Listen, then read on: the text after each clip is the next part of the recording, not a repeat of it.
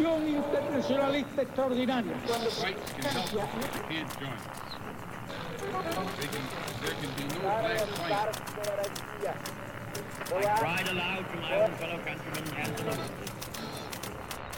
Sua rádio da história.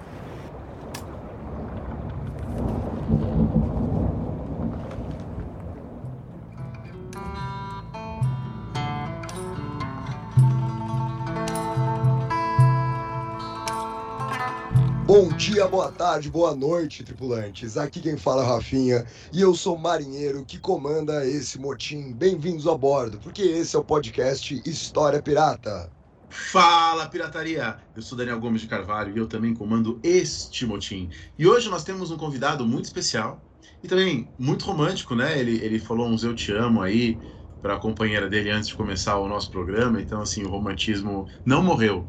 O romantismo está vivo e quem segura a tocha do romantismo é o nosso convidado de hoje, chamado Gabriel Cardoso Bom. O Gabriel Cardoso Bom, é, além de ser uma boa pessoa, ele está terminando o mestrado dele em História Social na USP, na FEFELESH, na Faculdade de Filosofia, Letras e Ciências Humanas, lá da USP, e eu o conheci este ano.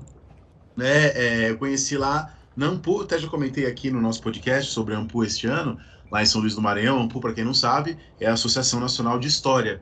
Né? A sigla ela não está mais batendo com o nome, porque era professores universitários de história de início, depois ampliou para professores de história de maneira geral. E lá na Ampu a gente teve um simpósio de história moderna. Né, eu era um dos coordenadores do simpósio e lá o Gabriel apresentou o trabalho dele. Eu achei muito legal. Eu já falei: não, vamos participar lá do História Pirata, assim como as outras pessoas também. Quero trazer todo mundo para cá.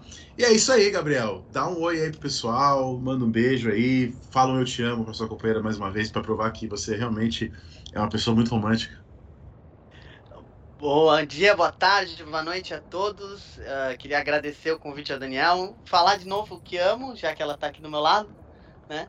Uh, e de fato foi, foi um evento muito legal lá no, no, Maranhão, conhecer o Daniel. A gente deve se trombar de novo, não sei se presencialmente, agora no Histórias Modernas, no Jornadas, nas Jornadas da Unifesp da UNB, uh, que eu vou apresentar na Unifesp, não sei se uh, nos encontraremos, mas estamos no mesmo conjunto de, de, de pesquisas e afins, né?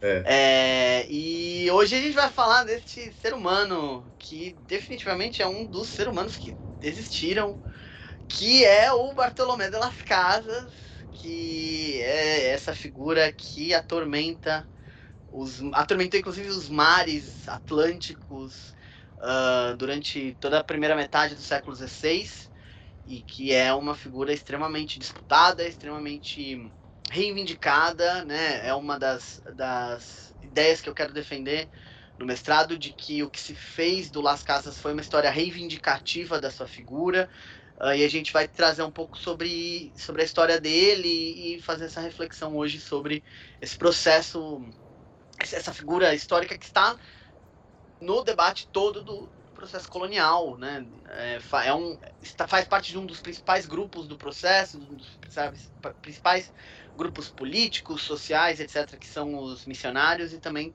está é, tá dentro dessa, dessa seara, e é né, uma figura que, sei lá, tem artigo da extrema-direita espanhola falando que os métodos de Goebbels foram inspirados em Las Casas. Assim, Caramba. muito interessante. E, pra, pra, por sua vez, tem um amigo que fala que o Las Casas foi o primeiro deputado do PSOL da história, né?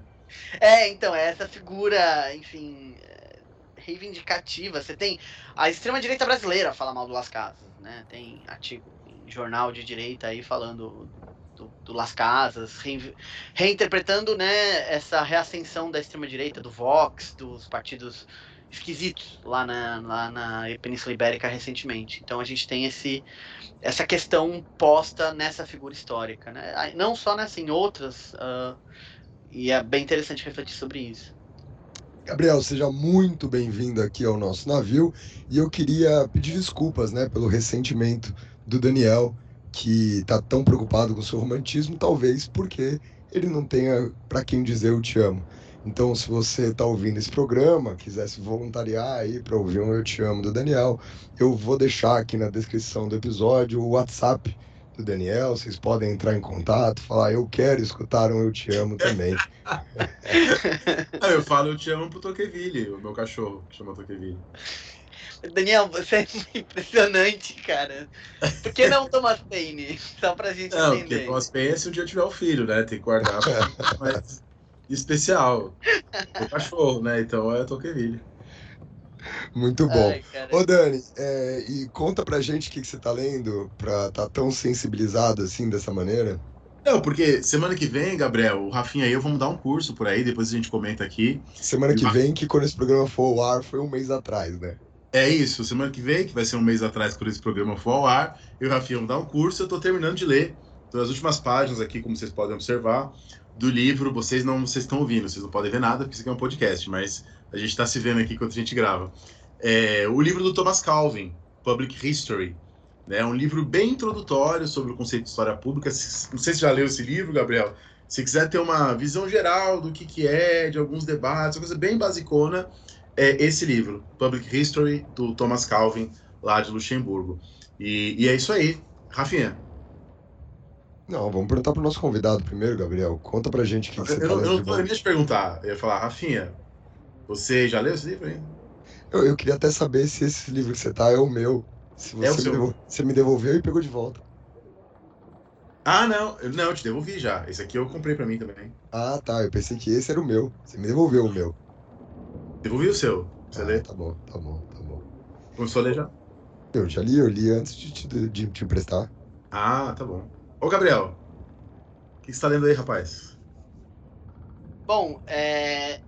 eu tô atualmente com duas leituras mais engatilhadas, assim, que eu tô, que eu tô fazendo. Um, uma mais é, para motivos didáticos também, mas por uma questão pessoal, que é o livro A Floresta é o Nome do Mundo, da Ursula Le Guin, que é uma autora de ficção científica, socialista, anarco-socialista do século XX, que tem, enfim, histórias maravilhosas. Recomendo toda a obra da Ursula Le Guin para quem gosta de ficção científica uh, e de uma perspectiva mais progressista, mais à esquerda.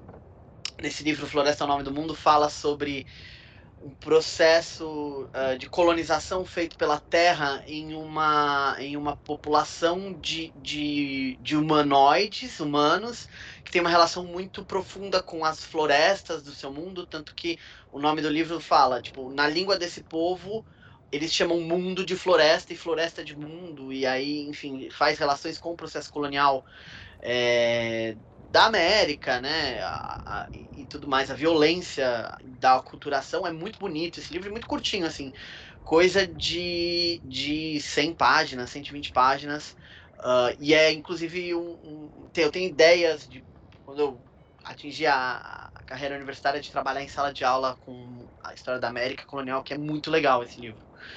Uh, e agora, do ponto de vista mais acadêmico, eu estou retomando um clássico. Já que eu estou falando de nacionalismo, eu estou lendo Nações e Nacionalismos, desde 1780, do Titio Hobsbawm, que é um clássico, né? Sempre bom revisitá-los, assim, lendo, pegando as partes da Espanha, que é o que estão me interessando, que é o que está me interessando agora, mas entender o processo do, de ascensão do nacionalismo chauvinista, etc., e como a história, o discurso histórico e etc., se faz nesse contexto, até porque é uma coisa que eu falei hoje em, ontem em sala de aula para um aluno que com certeza está me ouvindo, que é o Breno, que é um querido, uh, é, que é muito doido a gente pensar, mas fora do Brasil, principalmente na Europa, muitos historiadores são conservadores. É, é, a gente teve a ditadura de um, de um historiador, né, em Portugal. O Marcelo Caetano era historiador, que seguiu o, o, o caminho do Salazar, assim. Então a história tem uma função diferente em diferentes lugares com diferentes histórias, né? Muito bom, muito bom, mano. O que você tá lendo aí, Rafinha? Conta pra gente. Cara, eu. É, essa semana eu comprei finalmente um livro que eu tava para comprar desde a época do, do lançamento, que é o livro A Verdade Vos Libertará, que é um fotolivro, assim, com uma mistura de, de notícias da, daquela que talvez, ou pelo menos na minha modesta opinião de merda, seja a grande fotojornalista dos anos 2000, que é a Gabriela Biló. É, a Gabriela Biló faz um recorte é, da política nacional, principalmente de 2013 até 2023. Ela tá em Brasília desde a posse do Bolsonaro Uhum. e, porra, as grandes fotos do fotojornalismo dos últimos 4, 5 anos são delas. Se você pensar em alguma grande foto dos últimos anos, é, a, a foto, nos 70% de chance, eu diria, de ser da Gabriela Biló. E é o pessoal do Medo e Delírio em Brasília, junto com ela, que fez a edição do livro. A edição tá muito bonita, além das fotografias, obviamente. E, e eu acho que principalmente, assim, é um, é um, é um, é um baita recorte histórico do que foram os últimos 10 anos do país.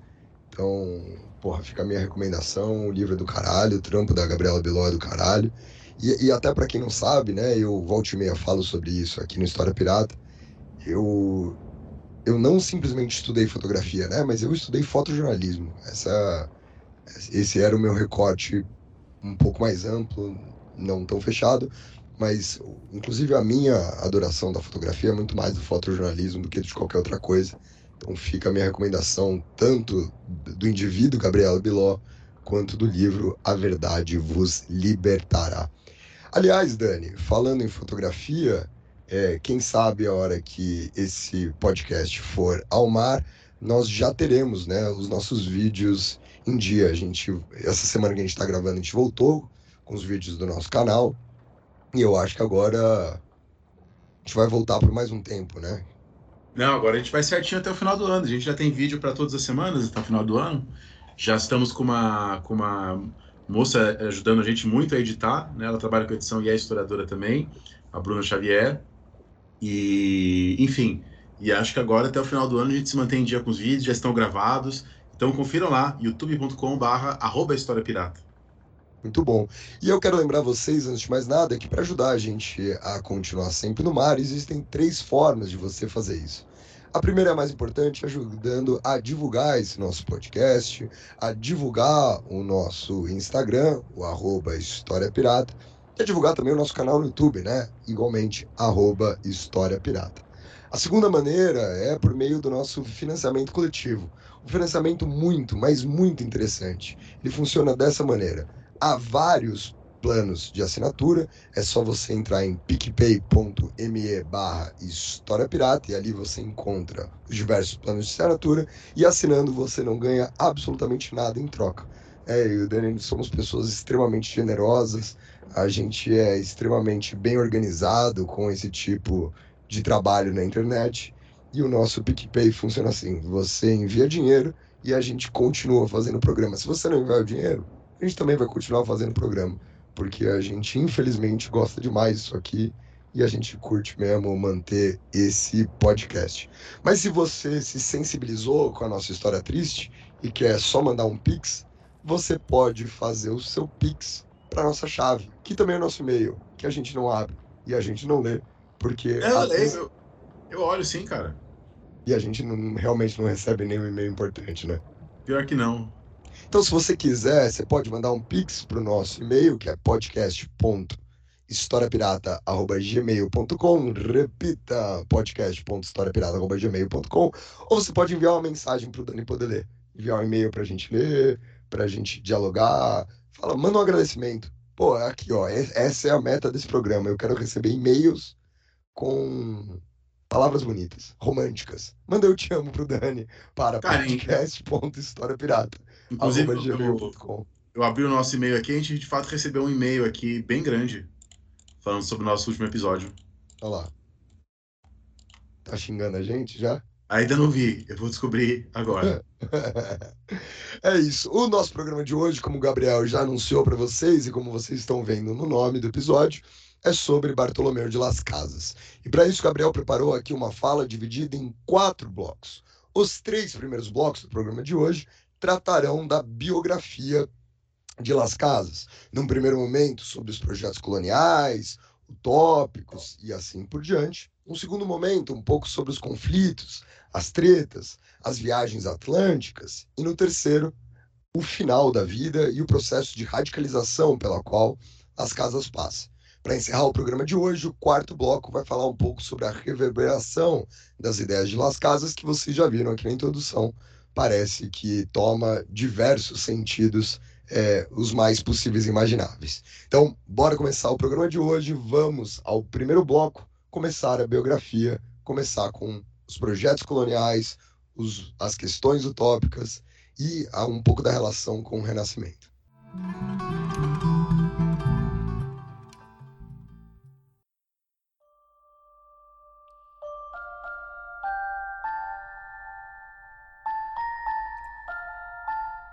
Algumas coisas que são importantes da gente colocar antes para a gente entender quem foi, né? O Bartolomé de las Casas. E, e eu, eu costumo falar que assim nem a data de nascimento dele é consenso, né? Um, por muito tempo se colocou 1474, e aí o que faria dele uma figura quase centenária, né? porque ele morre em 1566. Só que nos anos 90, uma, uma biógrafa, a principal biógrafa dele recente, uh, Ellen Hand Parrish, que vai ter várias obras em conjunto com jesuítas e dominicanos, uh, vai restabelecer. Ela fez um, uma pesquisa em documentos da Companhia da, das Índias, do Conselho Ultramarino e etc. O Conselho Ultramarino é Portugal, né? Mas da, da, da, Companhia das Índias, em que ela achou lá uma petição que o Las Casas fez parte. Enfim, fim do enredo, ele estabeleceu que ele nasceu entre 1484 e 1485 e ela chuta que por conta do nome dele, é, ele nasceu lá para novembro, para homenagear em Bartolomeu, tem o santo e tal. Então ela estabelece em 1484 e ficou estabelecido é, é, mais comumente. Então, se vocês verem outras datas, um, ou são livros escritos e afins mais antigos, ou são é, ou são uh, coisas desatualizadas, mesmo que não estão acompanhando a, a, a crítica lascasiana que existe hoje em dia. Né? E aí, enfim, esse rapaz é de uma família uh, de comerciantes. O pai dele esteve nas primeiras viagens do Colombo, um, veio para América. E aí ele, quando ele volta da, da terceira viagem do Colombo, ele traz um indígena com ele e deixa esse indígena sob os cuidados do Bartolomé de las Casas, quando ele era um jovem, né? Um jovem que inclusive foi uh, lutar na reconquista de Granada e etc, aquela coisa bem típica do período.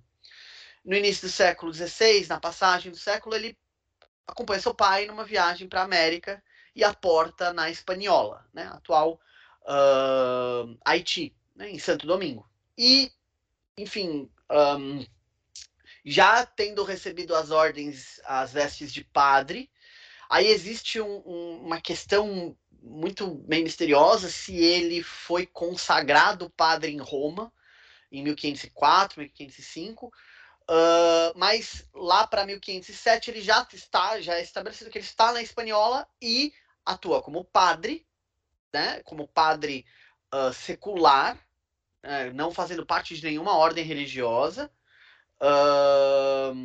ou seja, não faz parte do clero regular, e ganha encomendas por ter participado do processo é, colonial uh, uh, do processo, enfim, de, de conquista dos povos uh, taínos, que é a população indígena majoritária na espanhola, né? E aí eu acho que é interessante a gente só colocar um, um, um parênteses e a gente entender o que é a encomenda. Eu acho que isso é importante uh, para estabelecer para os ouvintes, que é o seguinte, é, sendo muito sintético, eu lembro, Gabriel, quando, quando eu prestei vestibular, vestibular da Unicamp de 2006, eu prestei da Unicamp da USP, e eu lembro que foi uma pergunta da Unicamp de 2006, o que é encomenda? É, né? E é, aí... grande, é grande decoreba, né? E assim, uh, o ponto que é, que é o mais interessante da gente entender é que não existe uma definição jurídica de fato sobre encomenda moderna. A encomenda ela é ela é um sistema de, de distribuição de terras que, se, que existia em Castela no processo da Reconquista, né, com uh, a, a única definição de encomenda que existe até um conjunto de leis que a gente vai falar logo menos são as leis feitas pelo Afonso X, né, aquele conjunto de, de legislativo do Afonso X no século 13 ou 14 por aí. E a encomenda é basicamente você uh, ceder uma, uma, é, uma, um pedaço de terra, encomendar um pedaço de terra a alguém que fez alguma coisa boa para o reino, e essa pessoa vai ter o controle e o direito de cobrar, vai ter, portanto, o império de cobrar o, o, o domínio, perdão, de cobrar impostos ali. E na maioria dos casos, esse imposto, esses impostos eram cobrados a partir do trabalho, né? da realização de trabalho, da exploração uh, das terras, principalmente agricultura. Né? O, a questão central é que na América foi transposto, né, transportaram, uh, transpuseram, perdão, esse sistema e ficou, foi se realizado uh, esse processo em que se encomendavam terras que tinham comunidades indígenas sobre elas, em cima delas. E aí a ideia era que o encomendeiro tinha direito de cobrar imposto sobre o trabalho desses indígenas.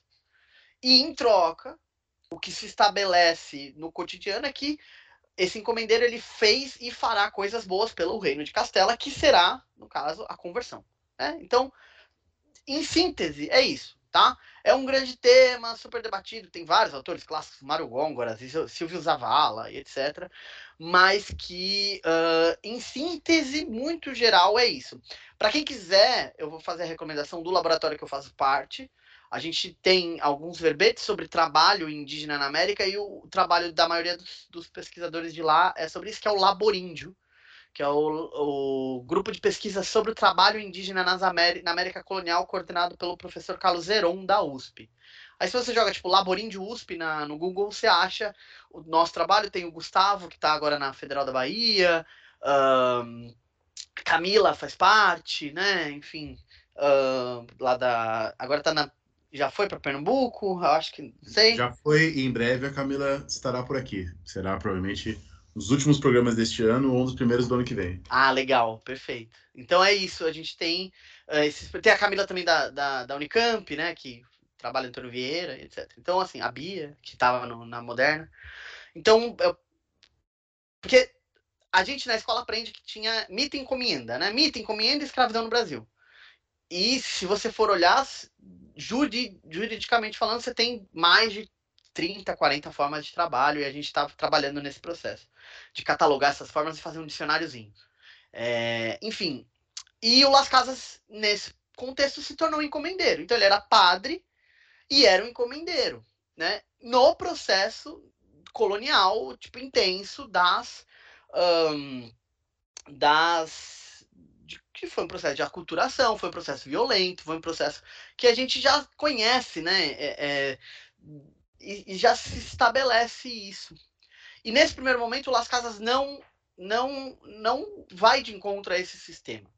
E ele fala disso em textos autobiográficos, entre muitas aspas, né? Que são que é a maior obra dele, que é a História das Índias, né?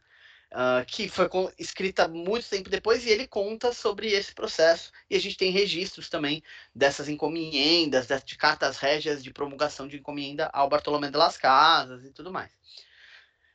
Então, é isso que, que acontece. E aí, o rapaz, né, uh, Las Casas estava vivendo a vida dele, sendo um encomendeiro, às vezes é, chegou aí para Cuba justamente para participar da, da conquista de Cuba pelo junto com Nicolás Giovando, ele, ele teve contato com Diego Colombo, que foi é, que é o filho né, do, do Cristóvão Colombo, e etc. Então ele está inserido nesse, nesse processo.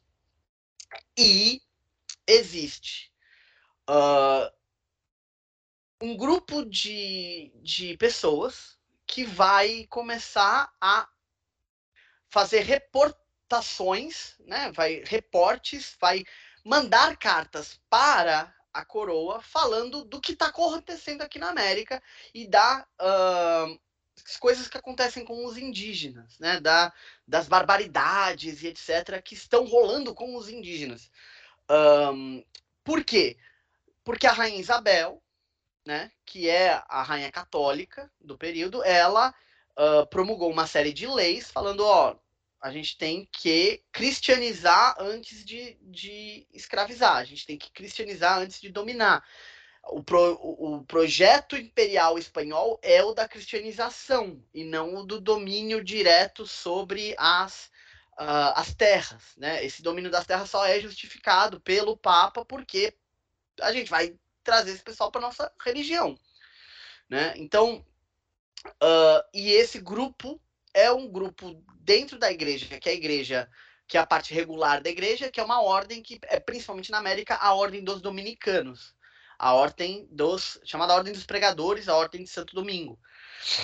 E um outro padre chamado Antônio de Montesinos, em 1511, faz um sermão e é óbvio que ele não fala só esse sermão, ele manda alguém escrever esse sermão e mandar para a coroa, né? já um pouco depois, é, é, no, no, no, no, contexto que a rainha já está doente e tudo mais, em que ele vai falar: Ó, oh, irmão, parada é a seguinte, esses populações que estão aqui estão sendo tratadas como uh, os judeus foram tratados na época do cativeiro da Babilônia. Esse pessoal que está aqui é, é, são almas que clamam no deserto criado pelos próprios espanhóis. Essa é a frase famosa, né? E esse sermão do Montesinos teve um impacto muito profundo na mentalidade da, das pessoas na região. A partir desse sermão do Montesinos, ele circula de forma muito intensa na Espanha, mas também em outros contextos, na Itália, na França, na Inglaterra, né? Dessa ideia do, do, do espanhol causando mal aos indígenas. E aí, nisso, o Las Casas já começa a ficar um pouco mais próximo desse, desse padre, afinal eles eram, né, comungavam juntos, apesar do Las Casas ser um padre um, secular, ele né, você não vai ter tanto padre. A gente tem que pensar nisso também, né? Não, não tem muita gente. Tipo, eles vão se conhecer porque tem 20, é, 200, 300, 400, mil pessoas no máximo em Santo Domingo nesse período, é, brancos, né? Uh, então, o Las Casas ele, ele entra em contato e ele passa, ah, irmão, começa a repensar isso. E aí a narrativa meio, meio, glorificada que ele constrói sobre si mesmo, que também é uma das coisas mais interessantes do Las Casas, ele fala sobre si na terceira pessoa. Uh, ele fala que ele estava um dia uh, de boas lá, estudando para dar um sermão, inclusive no lugar do Montesinos, ia ser o, o, o, sermão da homilia e tal, não sei o que tem. E ele encontra um texto, que é um trecho, um trecho de Eclesiástico, né, do, do, do livro de Eclesiástico, e esse livro é uma revelação para ele. Ele revelou que o que estava acontecendo na América era injusto, não era legal, não sei o que tem. E aí, tipo, é coisa de, na narrativa lascasiana. No dia seguinte, ele entregou os índios dele, que ele tinha encomendados, pro, pro representante e, e foi-se embora. Pegou as malas dele, junto com Montesinos, foi para a Espanha para tentar fazer um projeto de reforma da Índia. Tipo, não tá dando certo, esse processo colonial das encomendas está matando os índios, eu quero fazer um projeto novo de colonização. E aí ele age na corte da, da, da Espanha a fim de fazer isso. E ele chega na Espanha num momento muito loucura, assim, tipo, porque tá o rei. Uh, uh, o rei de Castela não era um castelhano, era um, um rapaz de Aragão, que era o Fernando. Uh, você tem essa tensão. O Fernando também não não tem tanta tanto poder e ele morre logo menos, e quem se torna o, o regente é um cardeal da ordem do, do, que o Las Casas vai entrar depois, que é o Jiménez de Cisneros, o cardeal Cisneros. E aí, bicho, é, é, ele se aproxima, ele aproveita esse vácuo de poder e se aproxima, e se aproxima também de um pessoal que está vindo da Holanda. Não sei se vocês já comentaram sobre essa história aqui, que o rei da Espanha, o principal rei da Espanha do século XVI era holandês, né? Que era o Carlos, né? O Charles, que vai se tornar Carlos V do Império Sacro Império Romano Germânico, e Carlos I uh, na Espanha. E ele é um rei que está naquele contexto de criação bastante humanista, né? Um, as obras do Erasmo de Roterdã estão reverberando na Espanha, tem aquele clássico lá do Marcel Bataillon. uh, sobre isso, Erasmo em Espanha, etc. Então, assim, tá se configurando um momento em que vai ter abertura para esse cara virar, que é o Las Casas, virar e falar, ó, tá dando tudo errado nesse processo. Tá legal. A gente não. E, e, e aí a gente tem o documento que é uh, um Entre los Remédios, que é um escrito do Las Casas de 1517, 18, em que ele escreve quais são, tipo, ele faz uma lista, ó, tá aqui, rei. Você quer resolver o problema? Tá aqui. Vou te dar a resolução do problema. E é muito interessante, por quê? Porque é um projeto em que ele vai falar, inclusive, de valores. Ele vai ter um, uma prática. Ele vai falar, ó, faça isso, a, o coroa vai ter isso em troca, além da cristianização. Vai ganhar tantos maravedis, que era a moeda lá que eles utilizavam na época, por ano. Tá ligado? E isso é um projeto uh, colonial que, se você olha no período, você tem outros escritos que estão propondo novas sociedades. Né? Como a Utopia, do Tomás Moros. Tá? Então, se encontra nesse rolê. O Vasco de Queiroga é outro, é outro dominicano famoso que vai escrever sobre e tal. E ele vai fazendo vários encontros com o rei, vai construindo aos poucos esse processo. Em 1519 ele consegue, numa disputa política, que o rei vire para ele e fala: "Tá, você quer fazer esse projeto colonial? Show. Tem uma região lá que é a costa da Venezuela, a região de Cumaná, que eu não vou deixar, não vou entregar em encomenda, eu vou deixar com os, uh, uh, com os padres, e quem vai organizar essa parada é você. Você vai ganhar dinheiro, vai ganhar navios e etc.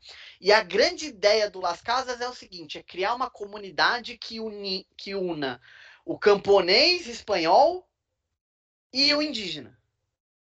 Aí ele chama um monte de camponês espanhol, faz um, um, uma armada, se não me engano, três ou quatro navios, e vai, né, para Santo Domingo, primeiro com o objetivo de chegar em Cumaná, que seria hoje a atual Venezuela, né? Uh, aí é muito, muito engraçado, porque chega em Santo Domingo, a galera dá no pé, vai-se embora, os camponeses que vieram da Espanha não voltam para o barco, e eu, eu fico imaginando essa cena, tipo, ele desesperado no porto, assim, caraca, cadê esse pessoal? Meu Deus, e tal. Uh, né, um rapaz de vinte e poucos anos nessa época. Uh, se eu fiz as contas certas, trinta e poucos. E, e mesmo assim ele, ele vai para Cumaná, chega em Cumaná e ele vai ter vários problemas com os indígenas uh, da região que já tinha tido um projeto colonial bem obscuro, assim, que são aqueles projetos coloniais alemães, né, no início do século XVI, uh, e ele vai ter que fugir de Cumaná. Nisso que ele foge de Cumaná, ele chega em Santo Domingo, uh, triste, chateado, né? Deu errado o grande projeto da vida dele. E aí, aquele antigo padre é, que tinha conversado com ele, que tinha ido com ele para a Espanha, Antônio de Montesinos, fala: Meu filho, venha para cá, fique aqui em Santo Domingo. O que você precisa é de estudo, você precisa de um, uma revolução espiritual dentro de você. Entra para a ordem dos dominicanos, e aí nisso existe essa, esse mito, essa construção da plena conversão do Las Casas. Las Casas entra em Santo Domingo e abandona a pretensão de construir uma, uma sociedade que unifique de forma é, sintética, né? É, de uma síntese entre espanhóis e indígenas uh, de forma plena. A partir desse momento, ele deixa de projetar, é, nos seus pro, de, de, fazer projetos em que o, o indígena esteja convivendo de igual para igual com o espanhol. E ele vai dar proeminência aos padres, à Igreja Católica, uh, uh, como líder, como braço espiritual do Estado, para fazer a, a, a colonização que o objetivo da colonização é justamente a construção de uma sociedade cristã com essas populações americanas.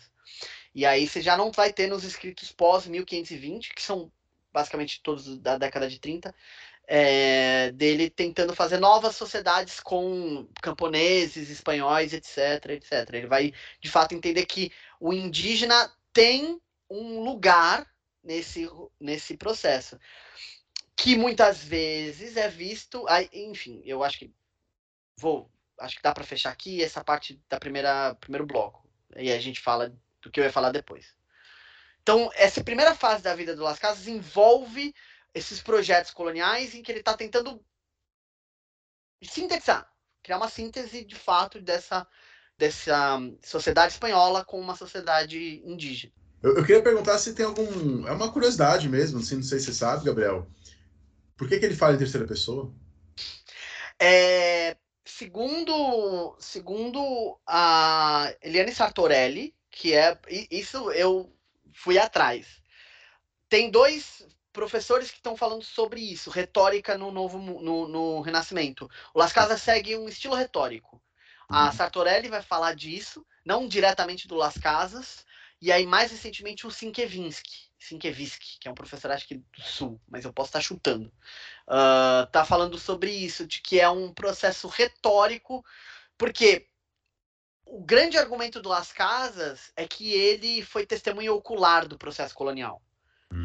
E a gente vai falar melhor disso quando a gente for falar das tretas dele, porque essa é, essa é a força do argumento dele contra o, o principal disputante dele, que seria Aristóteles, né? Ele está lutando contra Aristóteles, né? Na figura do Juan Guinness de Sepúlveda, isso a gente vai retomar depois, mas eu acho que ele fala isso no sentido de, de reforçar o argumento. Ó, eu, eu vivi isso, mas não era comum você ter escrito em primeira pessoa.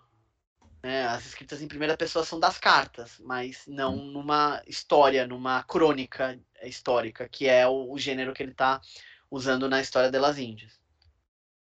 Perfeito, perfeito. Então vamos para as tretas. Vamos então para o segundo bloco. O primeiro bloco fica por aqui. Vamos ao segundo bloco do programa, chamar a Sônia Abrão, porque nós teremos aqui tretas nesse programa.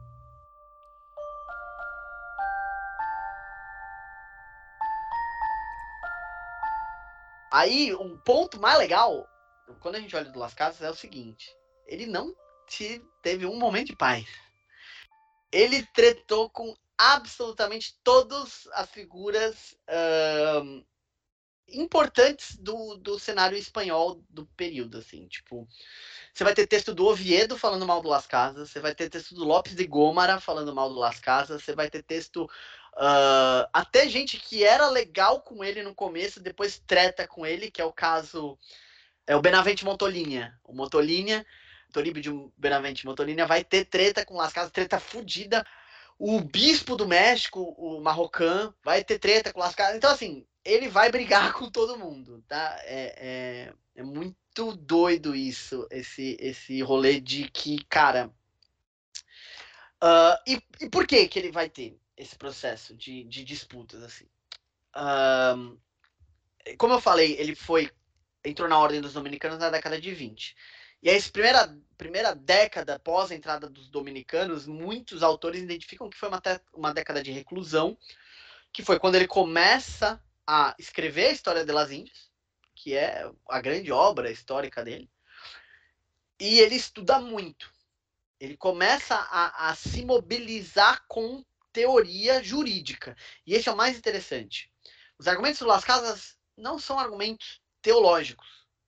O Las Casas ele vai fazer discussões políticas. A referência dele principal está muito no Francisco de Vitória, que é um dominicano professor na Universidade de Salamanca, uh, no período, tanto que a minha fala na, na, no Jornadas de História Moderna vai refletir um pouco sobre se Las Casas pode ser visto como um salamantino, né? Um membro dessa escola de Salamanca. Tem muita gente que inclui ele nela, tem outras pessoas que não. A minha reflexão é uma, é uma revisão bibliográfica bem simples desse debate. Depois hum. você só explicar para os ouvintes o que, que é a escola de sim, Salamanca. Um debate sim. bacana. É. é só uh, uh, ele vai basear no, no Vitória, mas principalmente, principalmente, ele vai se basear em Tomás de Aquino e Caetano. São as duas referências uh, da escolástica principais é, do Las Casas, tá? Então, uh, enfim, com relação à escola de, de Salamanca, o que foi a escola de Salamanca? O encontro colonial, o processo da colonização, as navegações e tudo mais, gerou um problema jurídico para a Espanha. Né? Porque, assim, no limite, o Papa, lá em 1490 e pouco, na bula inter, etc., e, na, e depois o Tratado de Tordesilhas confirma isso, vai falar, ó, o mundo é católico e a jurisdição é dos reis, né? Católicos. Pronto, acabou. Só que existem implicações jurídicas, tá? É, é católico como e qual é a jurisdição do imperador, né, do rei nesse processo. E aí uh, você vai ter uma série de autores que vai discutir sobre qual é o caráter da dominação, do domínio, né, e é, essa é a palavra em latim utilizada, dominium, nesse, nesse novo continente, nesse novo mundo. Tipo, Portugal e Espanha, principalmente Espanha, vão ter direitos de conquista, vão ter direitos de dominação, vão ter vários tipos de jurisdição. Só que qual é a origem desse direito? É Deus, é de origem do direito natural divina, ou é uma, um direito das pessoas, é um direito das gentes, né? um direito, enfim, social, por entre muitas aspas, assim, da, construído na sociedade que não teria origem em Deus. Essa é a grande questão. E a Universidade de Salamanca, né, que é uma cidade na Espanha, ficou muito conhecida uh, por ser um centro em que isso era estudado, né? Você vai ter alguns autores em Paris que vão ser importantes, porque a Universidade de Paris é a grande universidade né, do período, uh, principalmente para o tomismo, que é para a escolástica. Mas, de fato, Salamanca vai desenvolver mais essa questão, até porque é a principal universidade da Espanha, que é o principal país implicado nesse processo. Tá? Em Portugal, a gente vai ter Évora como a principal universidade também. Coimbra um pouco menos, mas Évora também vai ter algumas. É, algumas. Alguns escritos, tanto que tem aquela compilado é, do, dos mestres da paz, da Escola Ibérica da Paz, que tem vários documentos de Évora, Coimbra e Salamanca, né? Uh, que foi editado pela 70 recentemente. Uh, enfim. E aí, qual é o, o o, a questão. O Francisco de Vitória fala: a questão está no direito natural, mas não ao redor do da principal justificativa que se fazia no período, que era a utilização da teoria da escravidão natural uh, uh, do Aristóteles, né, de que uh, os indígenas, os ameríndios, seriam estariam inseridos de fato é, é, no conjunto dos homens que não teriam capacidade racional, portanto, deveriam ser controlados e deveriam ter o seu trabalho utilizado como forma né, de, de, de, de, de domínio, porque seria a melhor coisa para eles. Estou sintetizando bastante a discussão do, do, Aristóteles, né? Mas a ideia da, da teoria do direito natural é do, da escravidão natural, perdão, é essa. O Aristóteles vai defender isso. Ah, e aí o Vitória defende que não é nesse caminho. O domínio do Império Espanhol se justifica por outras questões. E aí ele vai listar várias dessas outras questões. E aí esse é o debate que se põe. Inclusive com Las Casas, no primeiro momento, concordando com o Vitória e depois discordando. Né? Um, mas no, em síntese, o ponto central do Vitória é que o domínio espanhol uh, na região é legítimo enquanto existe uma confirmação da soberania do imperador a partir dos indígenas, tá? E é muito interessante, porque é uma. É, é, é isso o Quentin Skinner vai falar, né? É uma primeira forma de, de soberania popular.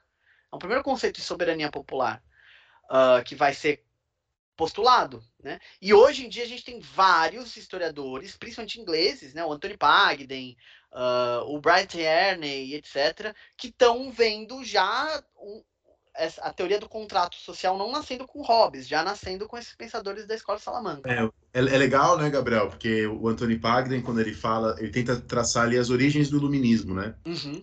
E aí ele fala que o iluminismo, assim, o Diderot, por exemplo, ele faz uma genealogia do iluminismo. Ele fala, ó, oh, teve o Renascimento, aí teve lá a reforma, aí teve a Revolução Científica, né? Ele, ele faz uma certa genealogia que exclui a importância do direito natural, né? Então é, é, é interessante que há, a gente falou um pouco disso no nosso episódio aqui sobre iluminismo, né? Que há historiadores falando, ó, é, o direito natural ali também é importante para depois o, o, contra, o contratualismo e para depois o próprio século XVIII, né? Tanto que no e aí o, o John Donne fala isso, né? No comecinho do segundo tratado sobre o governo civil, o Locke se refere às discussões sobre direito natural, né? Embora, não sei se você sabe, Gabriel, o, o próprio Skinner é muito crítico a esse capítulo dele sobre a escola de Salamanca, né?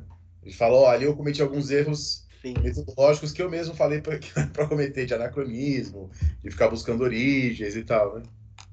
É, o, o Pagden traz muito disso, mas a gente tem, assim, eu não sou muito próximo na minha pesquisa, até por conta do meu orientador e tal, do, dos ingleses, assim. Eu gosto muito do que o pessoal mais francês e italiano faz, principalmente o Gliose, o Giuliano Gliose, em que vai entender um pouco das perspectivas mais uh, uh, dos interesses de classe e tudo mais. Uh, pena que nunca foi traduzido esse pessoal. O Gliose, Sergio Landucci, vão falar sobre os filósofos e os selvagens, essa relação é bem, é bem interessante. Enfim, mas de fato, é, a obra do Skinner é muito interessante porque ela é tão monumental que ela permite a gente entender esses, esses resquícios metodológicos, esses desvios metodológicos e tal. E, e na minha. Aí é um elogio que eu faço. Ele é uma pessoa muito honesta intelectualmente, assim, impressionante o quão, se você for ver, ele não se furta de falar, ó, velho, ó, cometi essa besteira aqui, né? E, e, e, e, se refutar e tudo mais. Isso é, é isso é bem legal, isso é bem legal. Enfim, dentro desse contexto, essas aulas. E, e, o, da onde nasceu isso? Foi um conjunto, um conjunto de aulas do Vitória. O, o, Francisco de Vitória dava as aulas, a galera anotava e aí fez o tratado de Indes, a, de, a Relectio de Indes e depois outros tratados sobre a Guerra Justa, etc. E que vai circular e o Las Casas está inserido nesse debate. E ele estudou muito, décadas de 20 e 30. E aí, a partir da década de 30, ele começa a retomar a atuação dele em prol de uma reforma do projeto das Índias, do projeto colonial. Tá? Uh, isso é uma relação que eu vejo poucos autores fazendo, eu vi pontualmente num dos grandes biógrafos do Las Casas, mas essa retomada da vida pública do Las Casas na década de 30 uh, não me parece ser uh, só porque ele ficou meditando, tá ligado? me parece envolver também o fato de que foi o momento em que o Carlos V consegue controlar o império, né? Porque a década de 1520 tem várias revoltas. Tem revolta de comendeiro, tem revolta dos comuneiros, tem um monte de revoltas dentro da Espanha revolta em Nápoles, revolta. Uh, uh, abraço por Mauro. revolta em, em, em Aragão, né, na, na Catalunha e etc. E a partir de 1530, o Pablo Fernandes Albadalejo, Albaladejo, nunca sei falar o nome dele, fala bastante disso no Fragmentos de Monarquia. Né, que de fato é onde é quando lá, o Carlos V consegue uh, estabelecer esse esse domínio de fato e, e, e, controlar as tensões e aí o Las Casas vira e fala a gente precisa de uma legislação. É necessária uma legislação para definir e limitar as encomendas. Principalmente por quê? Porque agora os primeiros encomendeiros estão morrendo. Essa terra é do encomendeiro ou é do rei essa é a parada. Essa é a discussão. O Las Casas vai atuar contra a encomenda perpétua. A ideia de que passa a terra né, de, de geração em geração. E aí ele, e ele faz uma atuação muito intensa. Ele sai de Cuba, vai para Yucatán, vai para Madrid, ele faz umas quatro viagens na década de 30 atlânticas. Ele é um personagem que está se movimentando no Atlântico. Tá?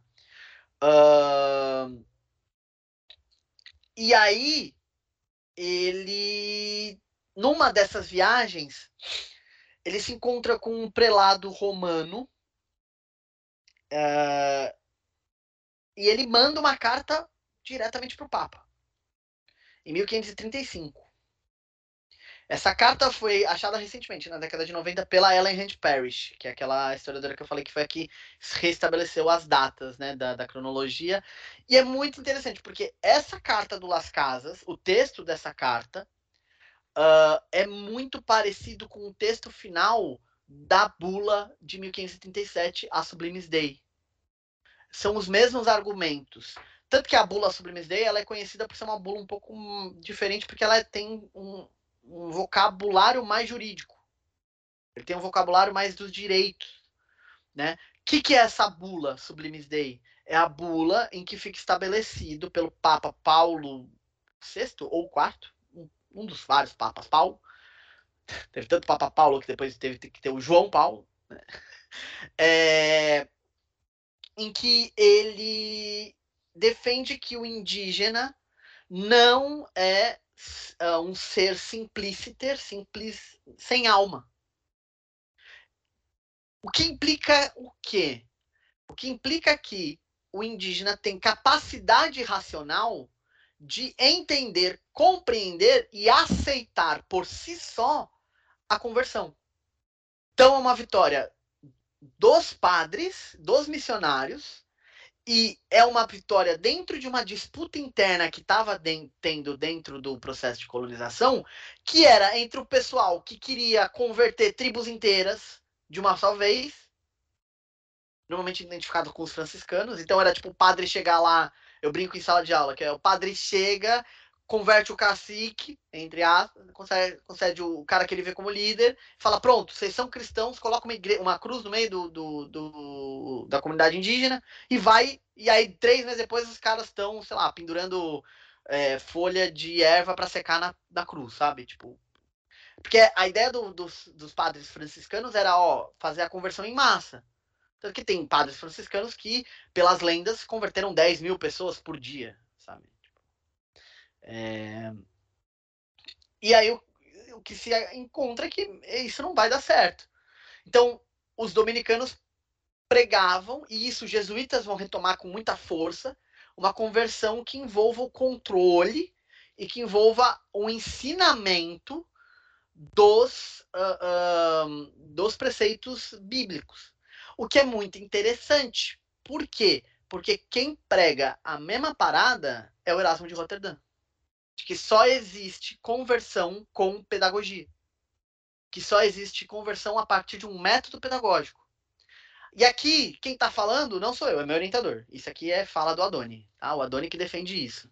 Ah, de que existiria uma disputa entre um método erasmiano e depois um método luterano dentro da Igreja Católica de conversão. Tem vários artigos sobre, sobre isso do Adoni muito bons, assim, é, falando sobre isso. E aí ele se envolve num debate com o Rui, lá da Unicamp, que o Rui discorda. É bem interessante esse debate, tá? O Rui Luiz Rodrigues. Uh, enfim, nesse processo, aí entra a grande questão. O Las Casas, e isso a Ellen Hand Parish demonstra muito legal. Ele, muito provavelmente, é um dos responsáveis pela Sublimes Day, tá?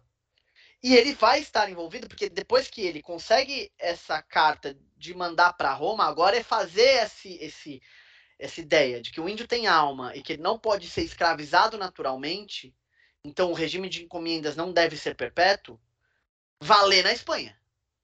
E aí, para valer na Espanha, ele precisa de um conjunto de leis. E ele enche o saco do rei. Ele marca audiência com o rei, com um membro da, da, da, da do Conselho das Índias, é dia sim, dia não. A gente tem registro disso. É carta dele falando: Meu Deus, olha que merda que tá acontecendo na Espanha, na, na América Hispânica, é, que merda que tá acontecendo em Cuba, etc, etc, etc. Tanto que é nesse contexto que ele escreve o principal obra dele, que é foi terminada de escrever em 1542, que é a chamada Brevíssima Relação da Destruição das Índias. Tá? A Brevíssima. Que em português tem uma edição que tem um nome pouco sugestivo que chama O Paraíso Destruído que é a edição da LPM. Que é uma edição, e assim, essa obra, a brevíssima relação da destruição das Índias, que, que ele faz? Ele escreve uma breve relação falando tudo que ele, como testemunho ocular, como eu falei anteriormente, viu de merda que os espanhóis fizeram. Tipo, e aí ele narra, é absurdo, assim. Uh, tanto que eu já usei em sala de aula com ensino médio e esse texto ele, ele eu tive que fazer recortes, porque ele vai narrar sobre os espanhóis lançando cachorros uh, famintos para é, é, é, é, desmembrar indígenas, uh, fala, enfim, dos projetos, né, da, da, do, do, das fogueiras, fala do, da destruição e ele vai narrando é, regionalmente. O que os espanhóis fizeram em Espanhola, o que os espanhóis fizeram em Cuba, o que os espanhóis fizeram uh, no México e assim por diante. E esse, e esse texto ele escreve para o príncipe, só que sabendo que ia chegar no rei. E ele escreve esse texto e manda, manda pro rei. E assim, é isso, ele manda. E não acontece uh, uh, absolutamente nada com relação ao Felipe II, mas o Carlos V promulga no mesmo ano o conjunto de leis que são chamadas leis novas, né, as leis novas, em que tá lá a limitação à encomenda. É uma vitória uh, uh, política e jurídica do Las Casas.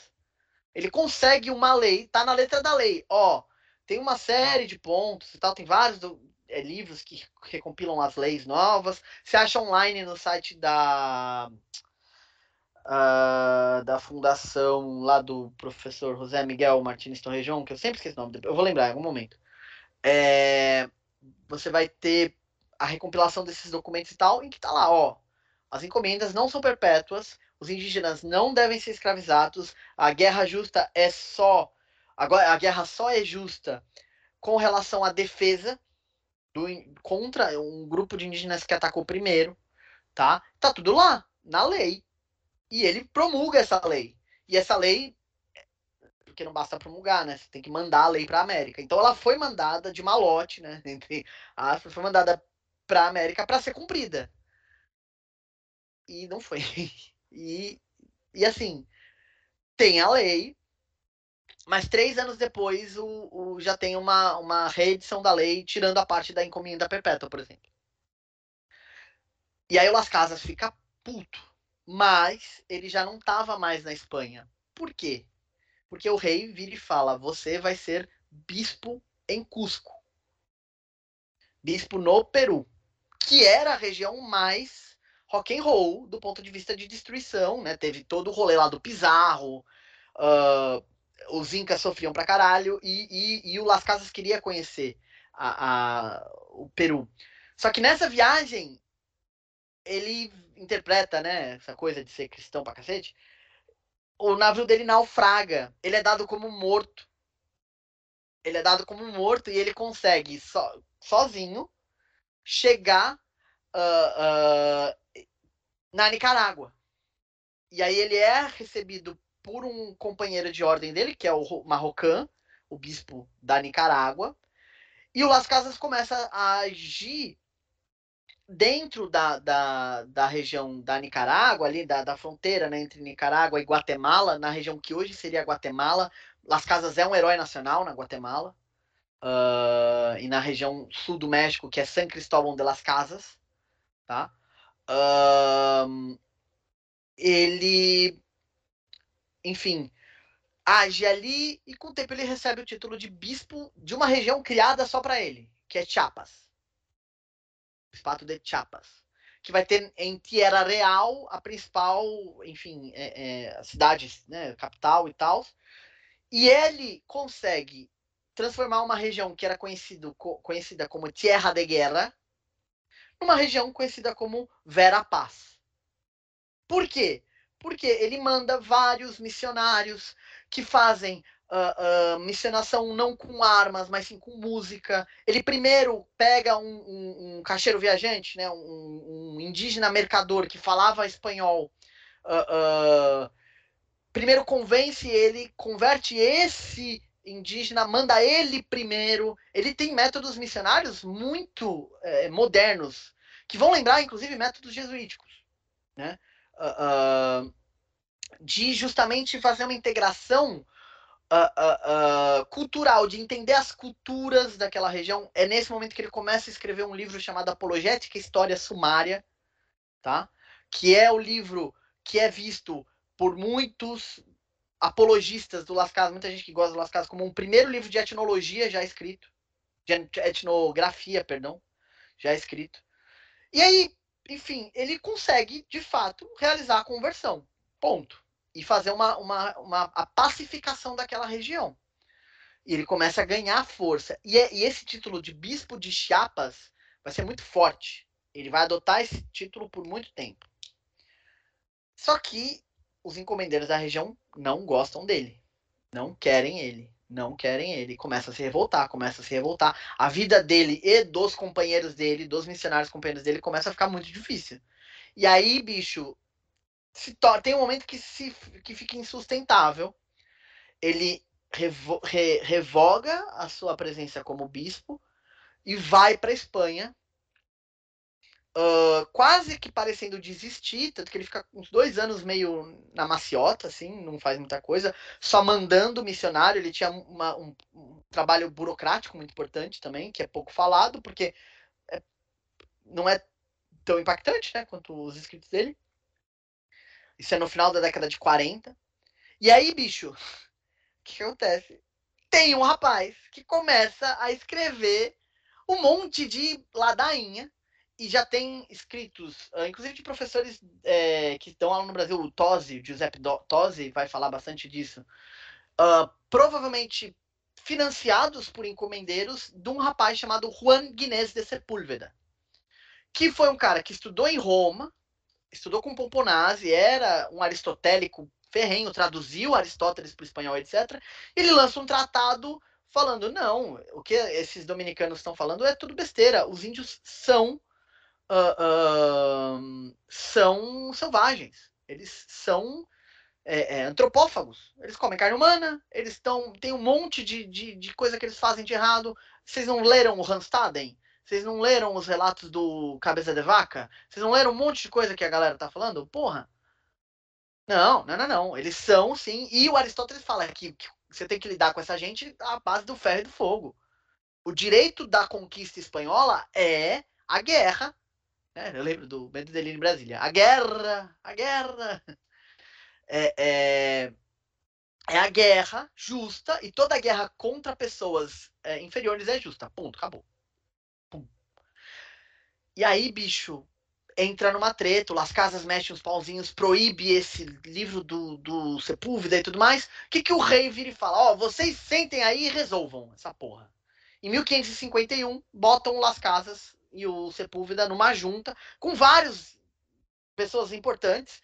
Vai ter jesuíta, uh, jesuíta não, vai ter dominicano, vai ter é, é, membro do Conselho das Índias, etc. Doze candango em Valladolid, que é uma cidade muito importante. E é o famoso debate de Valladolid para decidir, ó, a colonização na América, a guerra feita contra o indígena é justa ou não? Esse é o tema do debate. Tá? A ideia era escutar os dois lados, o argumento do Sepúlveda, o argumento do Las Casas, e dar um veredito. Esse veredito nunca foi achado. Achamos que nunca foi dado. Tá? O, o que se acha é que nunca foi dado. E é isso, eles dis disputam os argumentos do Sepúlveda ultra-aristotélicos, ultra é, é, ligados a essa ideia da, da, da superioridade civil, civilizatória dos espanhóis e o Las Casas vai para contrapor, inclusive, justificar a antropofagia. Teologicamente, falando, ué, a gente não faz isso quando a gente come o pão e toma o vinho? Não é uma espécie de antropofagia ritual? É um argumento muito é, relativista, muito interessante, porque é, no, é novidade naquele período além da mobilização de todo o direito natural do Tomás de Aquino, etc. E aí, bicho, fica nesse impasse. Em 1552 acaba, e aí o Las Casas vê que ele tá começando a perder, até porque o Carlos V tá no final do, do reinado dele, o Felipe II vai ser um cara que tá cagando e andando pra, pra direita indígena, etc. Ele. Aí é o momento que eu falo, ele toca o foda-se ele pega os escritos dele, edita numa imprensa em Sevilha, sem a, a liberdade convocada pelo é, permitida pela, pela Inquisição e distribui, foda-se, com a brevíssima relação, que é aquele texto que ele está falando o que, que aconteceu na Índia, nas Índias, com um texto para os confessores, em que um dos, mas das dicas que ele vai fazer para os padres é falar que nenhum encomendeiro vai ter sua alma salva, a não ser que revogue a sua encomenda. Vai ter um resumo da disputa dele com Sepúlveda e vários outros escritos dele defendendo essas ideias dele de, de, de ó, a soberania na América é uma soberania que tem que ser uma soberania do imperador, mas os líderes locais, os chefes indígenas devem reconhecer a soberania do rei, que nem o império mesmo, na ideia do Sacro Império Romano Germânico, né? De uma eleição do, do imperador. Uh, vai ter escritos falado, ó, esses índios que são feitos escravos, tanto que é o nome do, do texto, não é justo, tá? Que se faça isso e etc. Então, é muito interessante. E o que é mais legal, foi traduzido para português. Você tem. Uh, a tradução é da Paulus, é de uma editora católica, que chama Os Oito Tratados. Uh, a Liberdade e Justiça para os Povos da América. Foi traduzido pelo, pelo Carlos Josafati, um, um frade dominicano uh, ligado à teologia da libertação. Tá? São os, o, no, em português, são as duas únicas obras do Las Casas que, que foram editadas. A Brevíssima e os tratados, que tem a brevíssima junto. É que a brevíssima vai circular naquele, com aquele título extremamente sensacionalista, que é o Paraíso Destruído, né? Que eu acho bem interessante. Enfim.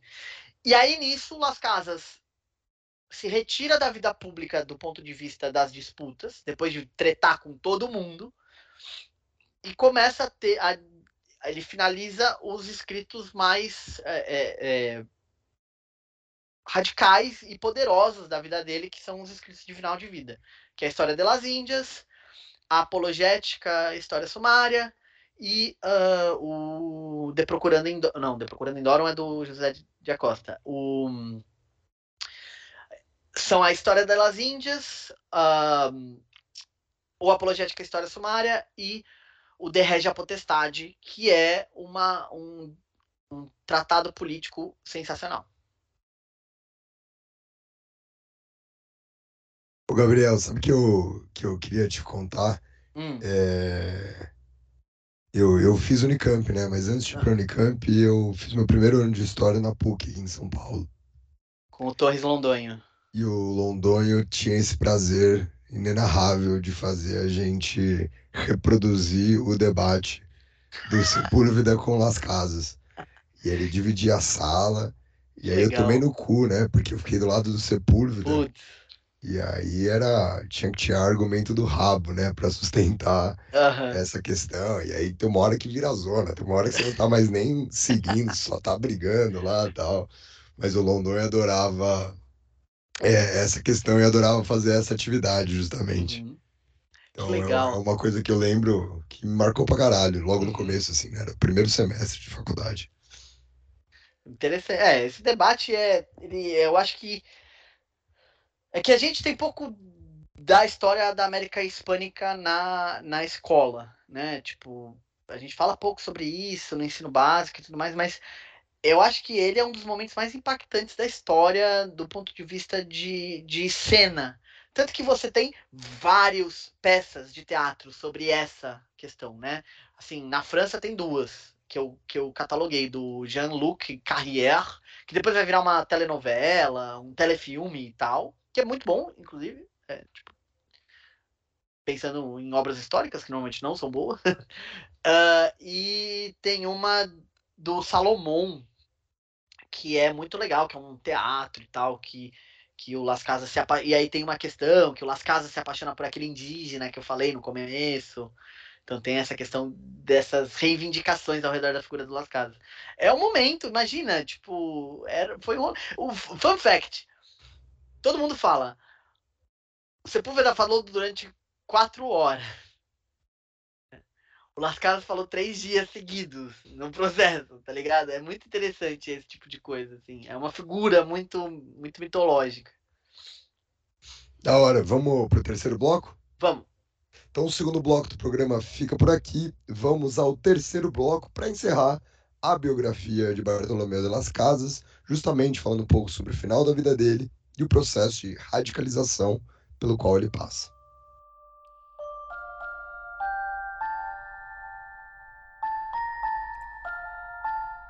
Então, retomando, né, enfim, Las Casas lança os tratados no final da vida dele, lança os tratados dele, e aí ele cai numa espécie de ostracismo, justamente porque ele não respeitou o processo, enfim, editorial da época. Uh, a gente tem muitos indícios de que essa obra circulou pra cacete, porque você vai ter a primeira tradução da brevíssima 30 anos depois, só, para o holandês, né? Uh, em 1579. A tradução é, sem implicações de fato uh, ah, um, políticas. A segunda tradução, que vai ser a tradução francesa do Jacques Demigrod, vai já ter implicações, inclusive com imagens, e a gente vai falar disso no próximo bloco. Uh, e o Las Casas, ele passa, já tá velho também, né? Tem essa questão também, já tem seus 70, 60 anos. Ele começa a viver em, um convento e passa a finalizar a obra dele, que é a História das Índias, que é uma crônica dos 30 primeiros anos da, da colonização. E aí é uma crônica bem pesada, com muito texto, muito. Os textos da época, né? E o Las Casas não escreve bem, então tem essa questão também. Não é um cara que é gostoso de ler, ele se repete muito e tudo mais. Apologética história sumária, que é onde ele vai falar um pouco sobre, tipo, tá, por que os indígenas são antropófagos? Por que os indígenas não são cristãos? Da onde vêm essas questões? E essa obra é muito interessante porque, para quem é mais focado em América colonial. Um dos documentos seminais é a são as duas obras do Acosta, que é um jesuíta do final do século, a História Natural de Las Índias e a O De Procurando Indorum Salute. Por que, que eles são seminais? Porque inclusive vai ser muito importante para o desenvolvimento da ideia de bom selvagem, para o desenvolvimento do iluminismo, etc., que são as ideias de que existiriam etapas civilizatórias e a gente poderia, por exemplo, comparar astecas com gregos, é, astecas com romanos, né? Uh, maias com gregos. E assim, essa ideia está presente nos nossos livros didáticos até hoje. Vira e mexe, eu pego um livro didático que coloca em civilizações antigas, maias e astecas. Né? Tipo, estrutura, né? É, aquela comparação, ah, o Maia é parecido com o grego porque tem cidade-estado, o Azteca é parecido com o romano porque tem império, etc. Isso é muito comum ainda no, na, nos materiais didáticos e vem disso. O Acosta fala isso. Né? Uh, uh, e o Las Casas vira e fala: a religião indígena ela é errada na forma, na, na, no conteúdo, mas não na forma. Eles cultuam de fato, eles são idólatras. Mas eles entenderam como funciona o cristianismo e por isso que é fácil convertê-los. Porque eles têm antropofagia, assim como os cristãos têm antropofagia. Tem um ritual de sacrifício, e aí a apologética é muito interessante porque pro Las Casas o sacrifício é algo que Deus acha top. Tanto que ele manda lá o, o eu nunca lembro o nome do cara que vai matar o filho. É, o... Vocês sabem? Eu sou péssimo com nomes, mano. Eu é, sei a é história, o... eu sei do que você tá falando. Isso, que sobe lá no monte, aí leva o filho e o anjo fala, não, calma aí, pera lá e tal. Enfim, é, uh, ele fala, não, pô, Deus não é um cara que não gosta de sacrifício. A questão é pelo que se faz a sacrifício. Cristo se sacrificou por nós. A gente, remi... a gente imita esse sacrifício toda vez que coloca a hóstia na boca. É porque a ideia da, da, da, da, da teologia cristã é que quando a hóstia você coloca ela na boca, ela se torna a carne de Cristo. Né? Enfim, o sacrifício não é ruim. A forma com a qual os indígenas cultuam é boa e, inclusive, é melhor do que a nossa porque é mais pura, porque não tem maldade. E aí ele também começa a idealizar um pouco a figura do indígena e tudo mais.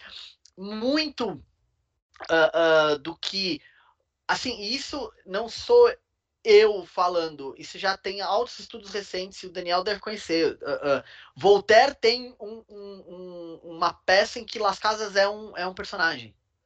O iluminismo olha para esse, para o Las Casas, para o Acosta de uma forma positiva, principalmente o iluminismo mais filosófico. E aí eu não sou especialista em iluminismo, o Daniel pode me corrigir, porque os historiadores do iluminismo, o não gostam do Las Casas, os ingleses, né? O, o, aí, o Robert, Robertson e afins uh, vão contrapor Las Casas. Mas Voltaire, Rousseau tem textos elogiosos a Las Casas, né? Uh, enfim, é muito interessante isso, porque começam essas, essas coisas e a obra do Las Casas circula muito. Ela circulou pra caramba. Ele vai estar em vários compilados, a gente vai falar de novo isso melhor no próximo bloco. Mas a obra principal dele nesse período, do ponto de vista do que eu falo de radicalização, é um conjunto de textos que são o De Regia Potestade, que a gente tem parte dele só que chegou para a gente, e ele é um texto obscuro. A, a autoria foi identificada com, da, com Las Casas assim super recentemente.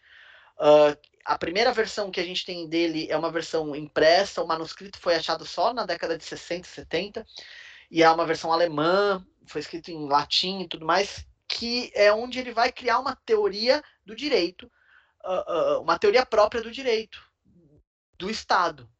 Há uma justificativa do porquê uh, é just, existe Estado. E para o Las Casas, o Estado existe, existe justamente para garantir a manutenção da comunidade cristã e que ele só faz sentido se os membros dessa comunidade aceitarem essa soberania do imperador do, do, do monarca cristão. No caso, imperador, porque é o termo que ele usa. E aí ele retoma a raiz e ele vai fazer referências um, a Cícero e a, a Agostinho é onde o Las Casas demonstra maior é, é, domínio da teoria política. É onde das, Las Casas demonstra que provavelmente no final da vida dele ele vai retomar isso, até porque ele vai estar tá na Espanha, ele vai tá, ter acesso a esses textos e vai, cara, isso é muito legal, porque ele vai demonstrar uh, que ele não foi só um polemista, ele tem uma teoria do direito, uma teoria do Estado e uma teoria do direito. E quando eu falo de radicalismo, a gente tem que lembrar, é claro, de um texto que chama De Tesauris, Os Tesouros do Peru, né? Que ele vira e fala, e isso é muito interessante. É, ele fala que, tipo, numa outra carta, que é o último escrito dele do ano que ele morreu, 1566, ele vira e fala que um grupo de indígenas entrou em contato com ele para pedir ajuda, para ele, né, no Conselho das Índias. E aí, me parece que esse pedido, que foi em 1559, gerou uma reverberação nele, em que ele chega, em 1564, na conclusão de que a única solução para o problema das Índias são os cristãos, os, os espanhóis saírem de lá. Não tem que ter colonização. É melhor que esse povo continue vivendo continue vivendo a sua religião de conteúdo deturpado, mas forma é, é, abençoada, do que eles sofram, porque senão não vai ter povo para sofrer.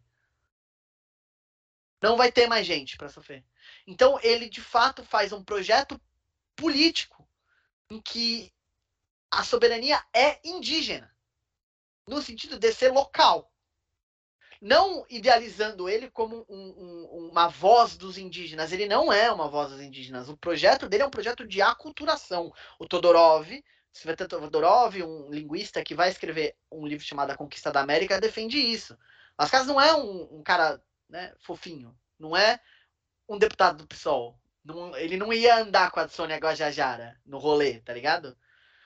Mas ele vira e fala: não faz sentido para gente, se nós somos cristãos que queremos ser salvos, entrar nessa seara. Não faz mais sentido, cara. Não tem porquê. Tá? E aí ele defende a saída estrita dos uh, uh, espanhóis da, da América. Essa é a defesa dele. O que é muito radical, tá?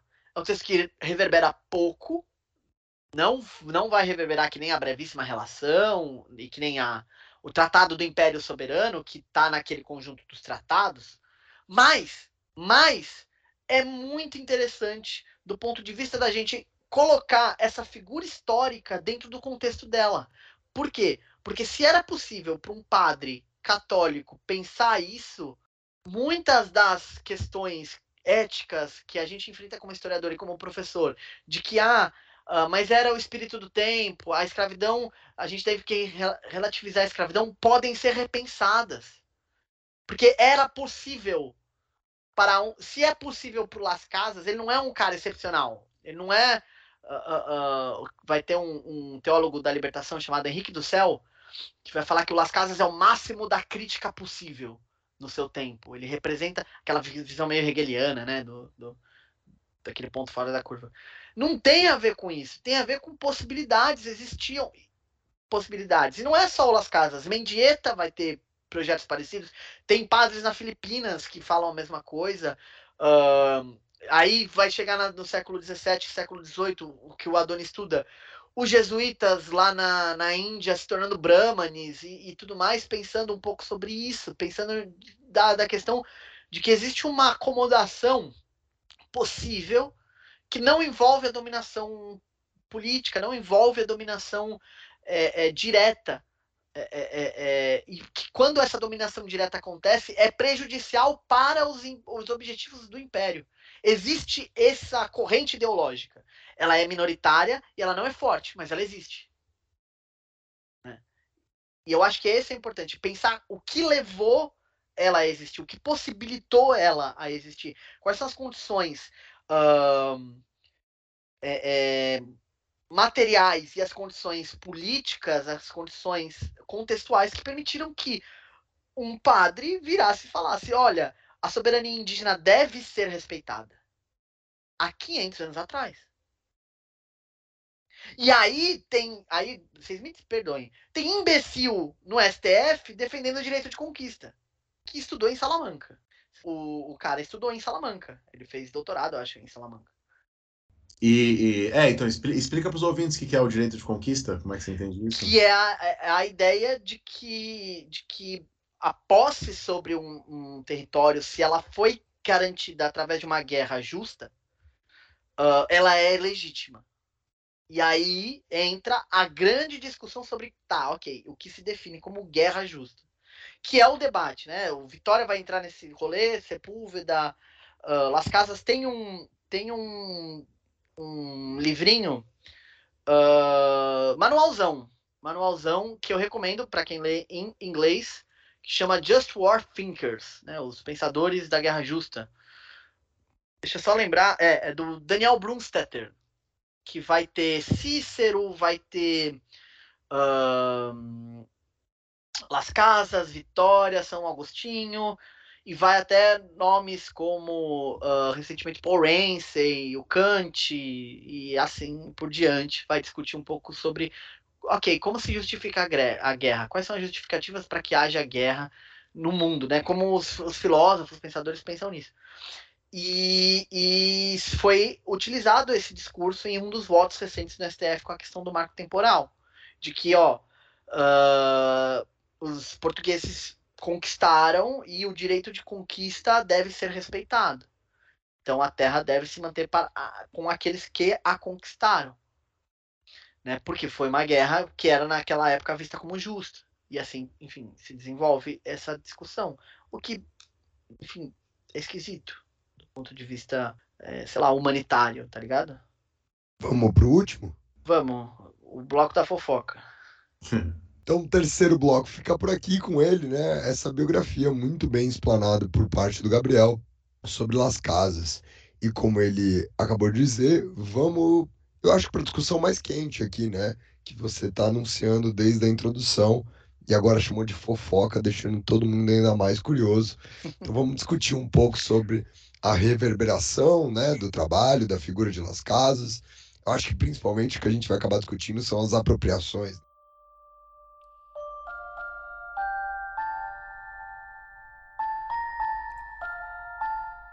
eu fui duas vezes para a Espanha nos últimos anos, e as duas vezes quando você vai para livrarias, você sempre vê muitos livros fazendo apologia da, da, da invasão espanhola na América, uhum. enfim, querendo trazer uma narrativa de grandes conquistadores, desbravadores.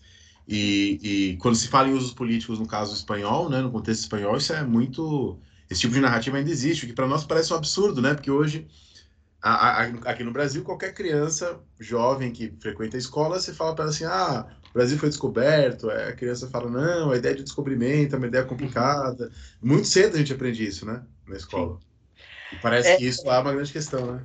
É, assim, eu vou então já começar pelo final. Assim, é impressionante a extrema direita como ela odeia o Las Casas. E aí a gente precisa pegar um pouco da história do século XX na Espanha e como a figura do império mexe no imaginário espanhol.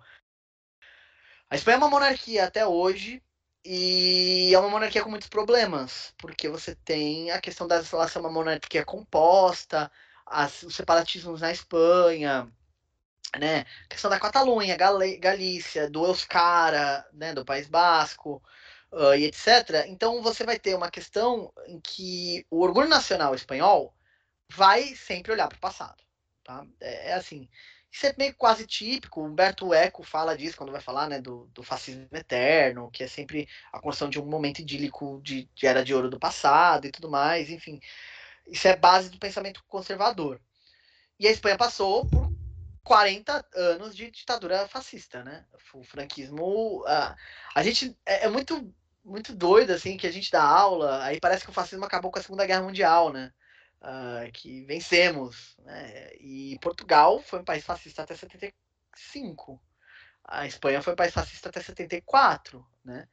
Um, na Grécia você teve um regime militar até a década de 70 também. Isso é Europa, assim, não é periferia em que tudo bem ter ditadura, tá ligado? é, então, e o franquismo se apoiava muito no discurso imperial. A, as escolas franquistas, a, a, o ensino franquista, assim como o ensino salazarista em Portugal, vão ter essa característica de exaltar esse império esse, o período das navegações e tudo mais.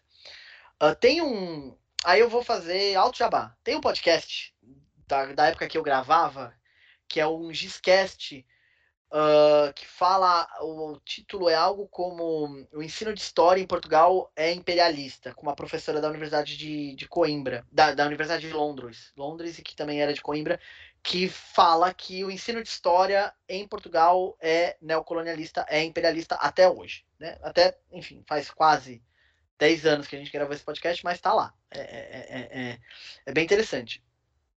Uh, enfim. E aí, isso é muito impactante. E na, na Espanha, hoje, a gente tem uma retomada da império uh, filia, dessa exaltação da figura do império, né? Da, da, da, ideia do império e tudo mais.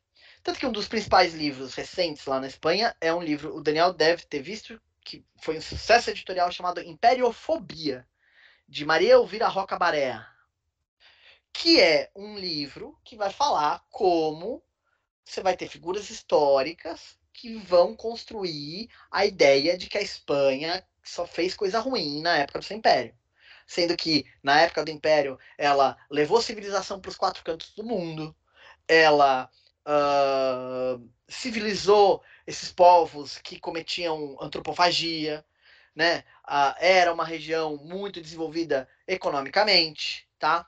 Inclusive assim, um parênteses bem pontual, não sei se vocês já viram, retomando um pouco da escola de Salamanca, tem um monte de maluco da escola de pessoal libertário. Escola, da escola austríaca que. Que fala que os salamantinos são. Né? É. São os primeiros pessoas que vão falar de livre mercado. Que não tem porra nenhuma a ver. A galera é muito burra, não tem como. Enfim. Uh, e aí, mas estão tão nesse zeitgeist, né? Estão nesse espírito do tempo. De achar que isso é algo real, de que isso é algo de fato histórico. Isso não é recente. Em 1582, tem um rapaz chamado Bernardo Vargas Machuca, que vai escrever uma apologia do Império Espanhol. Uma apologia da conquista espanhola contra as mentiras que são contadas por el frade Don Bartolomé. Só isso. Esse é o título. Que em 1580, Lascar já estava morto, mas reverberou a brevíssima relação da destruição das Índias, principalmente, e começa a se construir a ideia na Europa de que os, de que os espanhóis são, por falta de termo menor, melhor, cuzões. Que eles são uh, malditos, que eles são né, é, é um bando de esquisitos. Tá? E por que, que isso reverbera na Europa? A gente tem que olhar para o contexto. Guerras de religião são, vão, ser, vão mover muito os ânimos europeus naquele período. Você tem a Guerra dos Três Henriques na França, a Guerra dos 80 anos na Holanda, depois vai ter a Guerra dos 30 anos, que são guerras entre uh, espanhóis, uh, por, por, uh, católicos e protestantes. Em síntese é isso. Depois a Guerra dos 30 anos ganha outra característica e tal, a França está num lugar esquisito, mas a Espanha vai se colocar como a grande potência que defende o catolicismo. Né? É e vai ser de fato uh, uh, uh, militarmente o principal país católico. Né? o Sacro Império Romano Germânico vai ter questões internas. Portugal, eu brinco com meus alunos que Portugal tem sete pessoas e três bacalhais, né? não, não tem potência militar para dentro da Europa ter um impacto tão grande quanto a Invencível Armada, quanto o, império, o exército do Carlos V e etc. E vai ter várias disputas. E dentro dessas disputas, os espanhóis surge na Espanha a Inquisição, que vai ser um, um meio de controle político e principalmente controle é, é, disciplinar contra o protestantismo e os elementos judaizantes, os elementos da, dos cristãos novos e tudo mais. E a Inquisição vai ser vai atuar muito na Holanda, que era uma, uma, um domínio indireto espanhol, né? Era um, era, fazia parte da coroa, das várias coroas que estavam sob a cabeça do Carlos V e depois do Felipe II. É... E esse imaginário de espanhóis causando mal a pessoas, fazendo massacres, etc., foi mobilizado. E foi mobilizado muito por quê? Porque circularam imagens com as traduções francesa e latina, ou seja, tradução em latim, da brevíssima. Tá? As principais dessas imagens foram feitas no final do século XVI por um rapaz chamado Theodore de Brie, né? Uh, que é um grande impressor, é um grande editor do, do começo do século XVII. Assim, a, a, é, a família de Brie vai ser inclusive uma das primeiras famílias Rosa Cruz, assim, a Yates vai falar disso lá na, no, no livrinho Iluminismo Rosa Cruz. Uh, inclusive, assim, de novo, eu vai sair, não, eu acho que quando o podcast sair ainda não, mas tá, já está aprovado num um artigo meu sobre essas traduções e sobre como essas traduções vão, vão ser diferentes na, na França, na Inglaterra e na Holanda, das brevíssimas no século XVI e XVII. Porque vai circular muito. É coisa de circular em, em nível de panfleto. Vai ter panfletos, e aí o, o, Daniel sabe que os panfletos são muito importantes né, na Revolução Gloriosa, uh, falando como esse espanhol está contando os males que os espanhóis fizeram. Olha só, caramba, que loucura, não sei o que tem, não sei o que lá. Tem um, um deles, de 1650, é muito interessante porque o nome do, do panfleto, tradu, do livro traduzido é O Papado, Popery, né? O papesado, eu não sei é, trazer direito, mas Popery, né? Tipo, de papado, mostrado na sua verdadeira forma. Os, os... E aí, tipo, vai ter o Las Casas junto com os crimes, é, é, crimes de fato é, católicos contra os cátaros, os crimes católicos contra os irlandeses, os crimes católicos na Holanda e tal. Então, é um contexto de disputa. E o texto do Las Casas vai ser mobilizado nesses discursos, que são discursos imperiais, colonialistas, contra a Espanha. Isso vai ser chamado, no início do século XX, de lenda negra. A ideia de que existiria uma atribuição de culpa ao Império Espanhol muito maior do que o, a Espanha teria. Essa é a ideia da lenda negra. Tá? Então, uh, uh, fazendo um, uma cronologia dessa recepção do Las Casas, no século XVII, né? 16 17, dentro da Espanha, ele vai ser rechaçado, os textos ele vão ser. É, é, é, os textos dele vão ser captados e, e, e, e queimados, alguns, e, vão ser, vai ser proibida a circulação. E você vai ter vários autores defendendo o direito de conquista, defendendo o direito de encomenda, falando contra Las Casas, vários, Leão Pinelo, Solis, etc. E fora da Europa, uh, vai ter alguns autores, vários autores, que vão uh, só traduzir o Las Casas e mobilizar eles como um anti-espanhol. Ponto. Tipo, como, como alguém para falar mal da Espanha. Na América, você vai ter uma vertente específica que vai santificar o Las Casas, que é a leitura agiográfica, que é só um autor, na verdade, que é o Antônio de Remessal, que é o cara que vai fazer a primeira biografia do Las Casas, que escreve uma história da, de, da Guatemala e etc. Então, que é dominicano.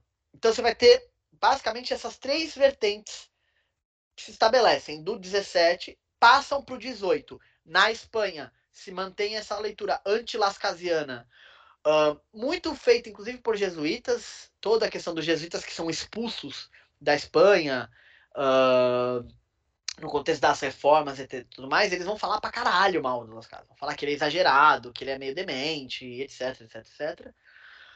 Na, na Inglaterra e na França, continua a ideia do Las Casas como essa figura a tradução da brevíssima como uma forma de falar contra a Espanha, mas cresce a leitura mais positiva sobre Las Casas, essa leitura agiográfica, essa leitura que vai ver ele como um herói que defendeu os oprimidos, que vão ser, por exemplo, a leitura que o Voltaire vai fazer, que o Rousseau vai fazer, né? E que vai estar presente em várias obras. E aí, essa leitura que era restrita começa a ganhar força e você vai ter, por exemplo, uma das propostas do Bolívar, o libertador da América, de unificação da América, é que você crie no coração do continente a capital da, da União, né, dos Estados Unidos da América, com capital de nome Las Casas, a cidade de Las Casas. Esse é o projeto do Bolívar. Tá? Uh, você vai ter uma edição da Brevíssima na Colômbia. Tá? Então você vai ter essa mobilização dessa figura do Las Casas, então, identificado como alguém que vai lutar pela libertação de oprimidos. Quase nunca relacionando a libertação dos indígenas. É sempre tipo o oprimido como essa, essa coisa universal, né? Esse, esse, essa pessoa sem face. Né? É o oprimido. Uh, e na Espanha continua a resistência a Las Casas. E aí diminui um pouco essa verve tra traducionista né? Até porque você vai começar a ter outras justificativas para o imperialismo dentro da Espanha e tudo mais, muda o caráter do, do dentro da França e da Inglaterra e muda o caráter do imperialismo, né? Muda o caráter da, da, da colonização no século XVIII e XIX.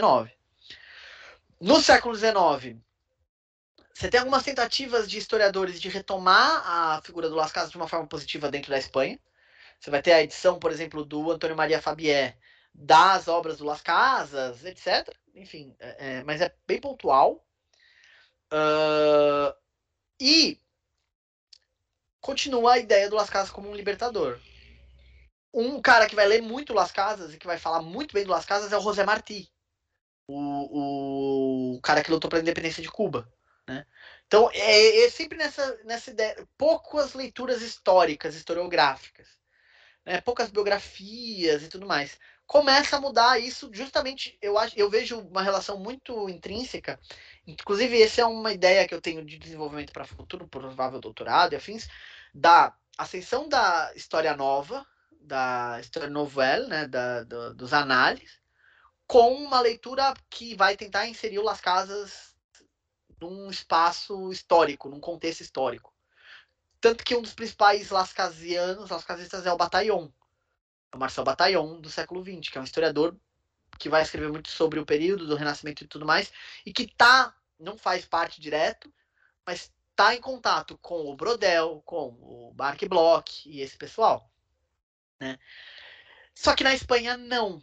na Espanha continua essa ideia. Tanto que a principal obra espanhola do século XX sobre Las Casas chama-se Las Casas, su doble personalidade, né, sua personalidade dupla, de um rapaz chamado Ramon Menendez Pidal, que tem ligações com o franquismo e que defende. Aí ele vai fazer uma coisa que eu acho engraçadíssima, que é ele dá um diagnóstico psiquiátrico para Las Casas. Las Casas é bipolar. Ele vai falar, Las Casas era um bipolar, e ele vai defender por que, que Las Casas é bipolar. Sempre nessa leitura da lenda negra, sempre nessa leitura de tentar rebaixar a importância histórica do Las Casas, rebaixar a importância histórica dele ou como um excepcionalista, etc. E que, mas principalmente como um exagerado. O que ele relatou na brevíssima é exagero de uma mente delirante. Né? É exagero de alguém que só quer ver o mal da Espanha e tudo mais.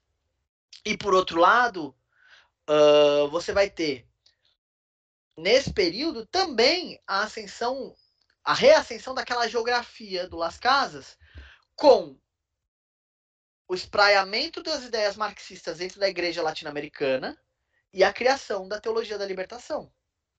Né? Que, para quem não conhece, é criada na Colômbia por um rapaz chamado Gustavo Gutierrez Merino e tem dois livros dele que são importantes. Um que é óbvio, se chama La Teologia de la Liberación, em que ele vai postular o que é a teologia da libertação, que é a ideia de que cristianismo e marxismo têm raízes comuns com o objetivo de libertar o homem. A ideia do cristianismo, né, Cristo se sacrificou na cruz para a liberdade, uma liberdade plena, não essa liberdade é, é, individualista do liberalismo, mas uma liberdade econômica, uma liberdade social, uma liberdade de oportunidades, etc.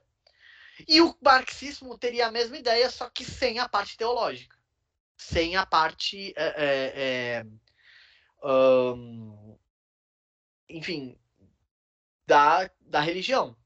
E aí eles aproximam. A teologia da libertação é um movimento de esquerda dentro da igreja latino-americana, que vai ser inclusive condenado pelo Papa. O, o, grande nome da teologia da libertação no Brasil ele foi excomungado, que é o Leonardo Boff. Ele não pode mais falar que é católico. Mas continua dando rolê com o Josafat, por exemplo. Eles continuam sendo brothers. É, tem o Frei Beto no Brasil. Uh, enfim, é, foi muito importante pro, contra o processo das disputas de ditaduras e etc. Mas lembra que eu falei que são dois livros importantes do Gutierrez? O segundo principal livro do Gutierrez é uma biografia do Las Casas que tem uma tradução ótima em, inglês que ele coordenou, que chama Las Casas in Search of the Poor, né? Tipo, em busca dos pobres. Em que ele vai defender que o Las Casas é o grande profeta dessa libertação latino-americana. E que essa visão que o Las Casas tem positiva, inclusiva e principalmente universalista do cristianismo, que de fato entende as necessidades locais, etc., torna ele um grande herói, inclusive um grande profeta dentro da América, da história da América. E eu, meu orientador, isso eu vou dar ênfase para ele. O Las Casas ele brinca que a teologia da libertação é uma tentativa de libertação da própria teologia.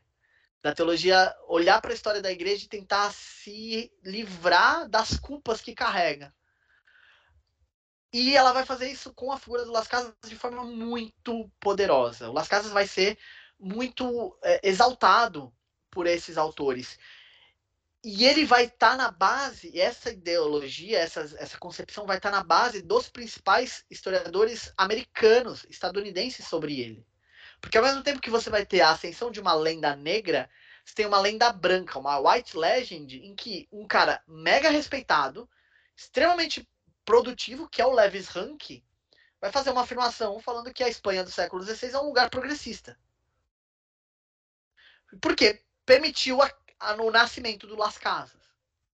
E aí esse debate vai se, enfim, uh, configurando, e hoje a gente tem uh, um caso muito problemático e que é muito interessante se inserir dentro desses estudos, porque Primeiro, você tem pouquíssimos historiadores falando de Las Casas, hoje em dia.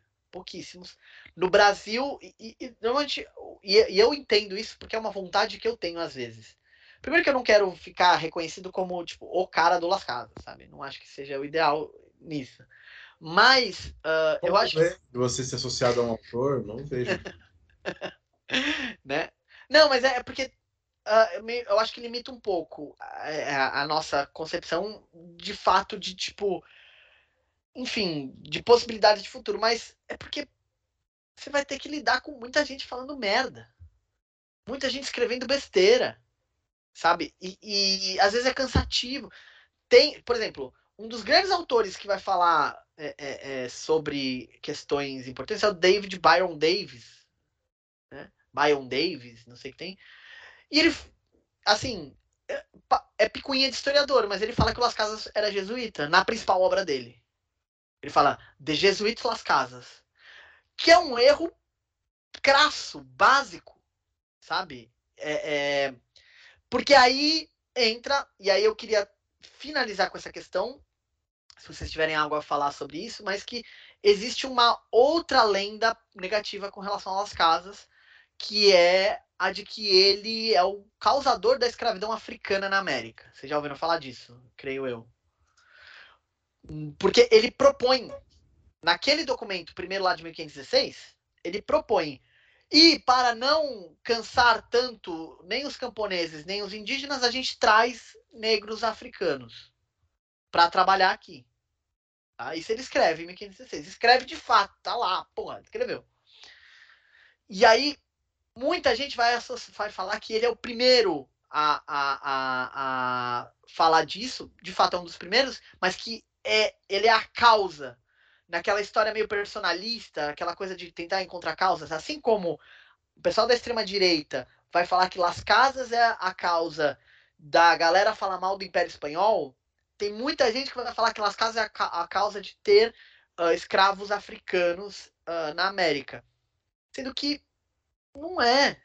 É um sistema econômico, é um processo é, do próprio intrínseco ao sistema capitalista, que referencia a obra do Marquese, né? futuro colega do Daniel. Uh, é um, é um, a escravidão atlântica é um sistema colonial. E assim, não, é, não depende do escrito de um padre para rolar, tá ligado? Tem um ótimo livro sobre isso, infelizmente, não tá traduzido, que é do Victor, Victor Laven Nigbo, tipo, que fala Las Casas e a questão negra. Né? Las Casas e o trato de, de escravos africanos.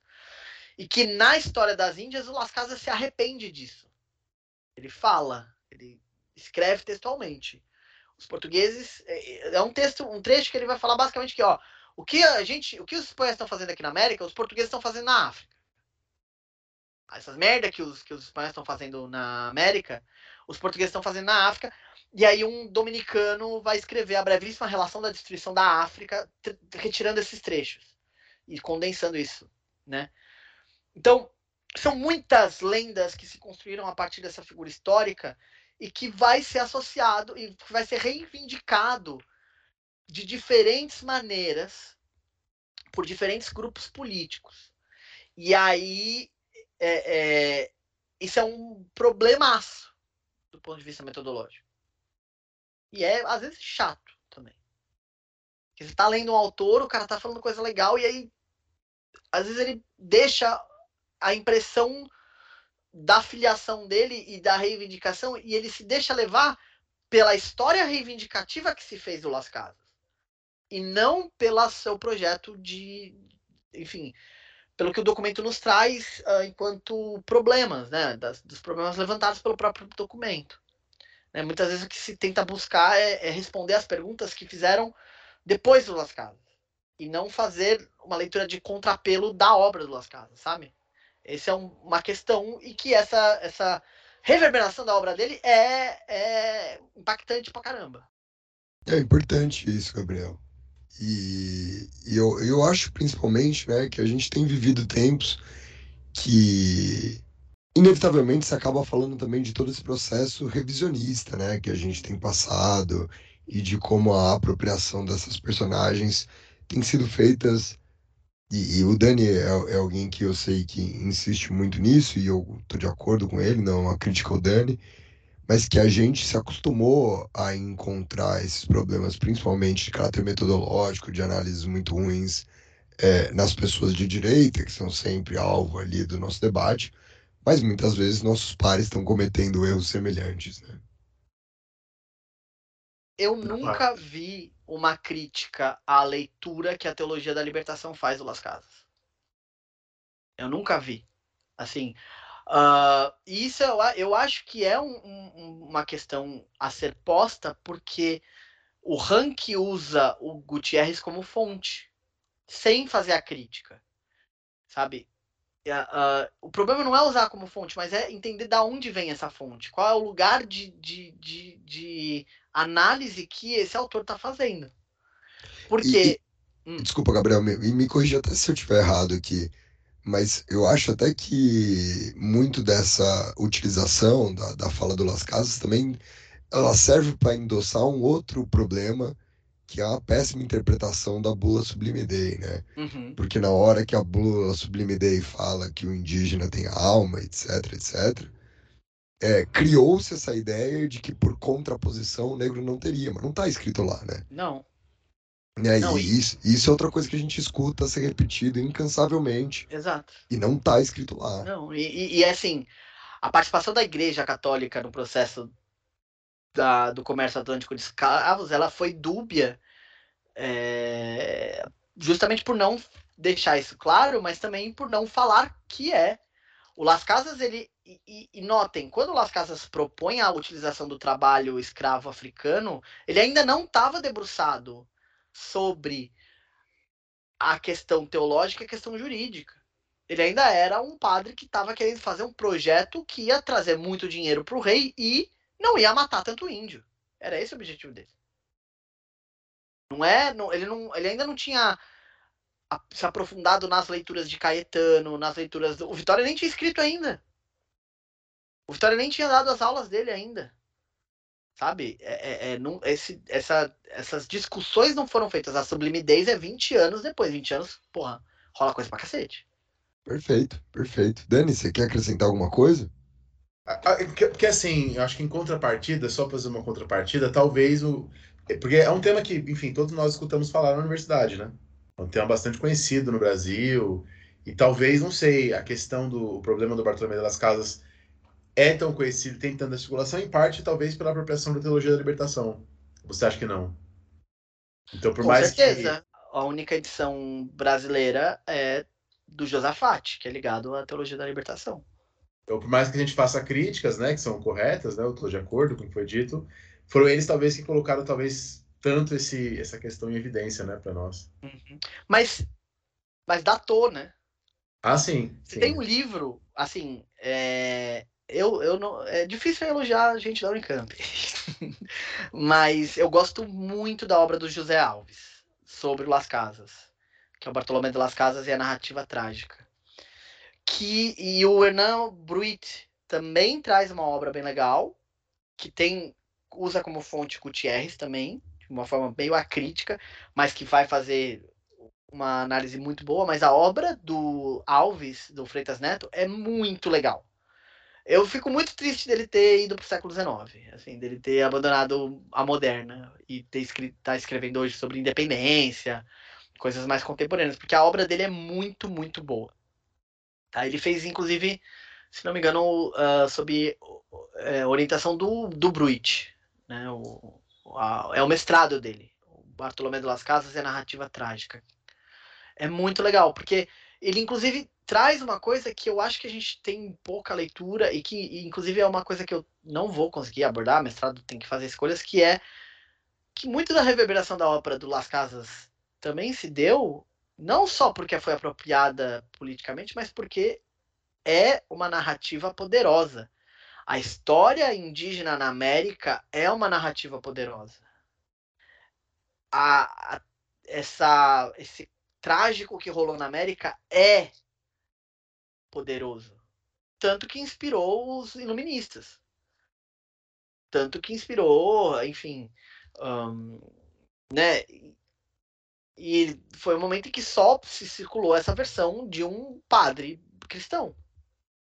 Mas é uma história, é uma história triste. E, e, existe, a gente às vezes não leva em conta esse sentimento quando a gente vai falar de história.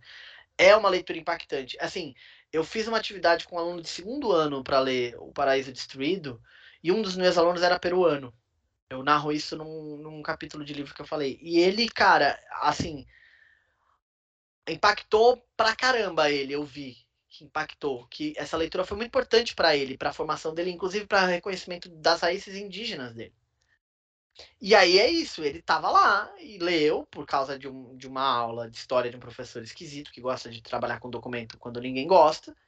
Uh, e, e, de fato, porque é uma narrativa muito poderosa. É chocante que ele faz com esse objetivo. Então o objetivo dele foi cumprido. Uh, mas você não precisa idealizar a figura dele, né?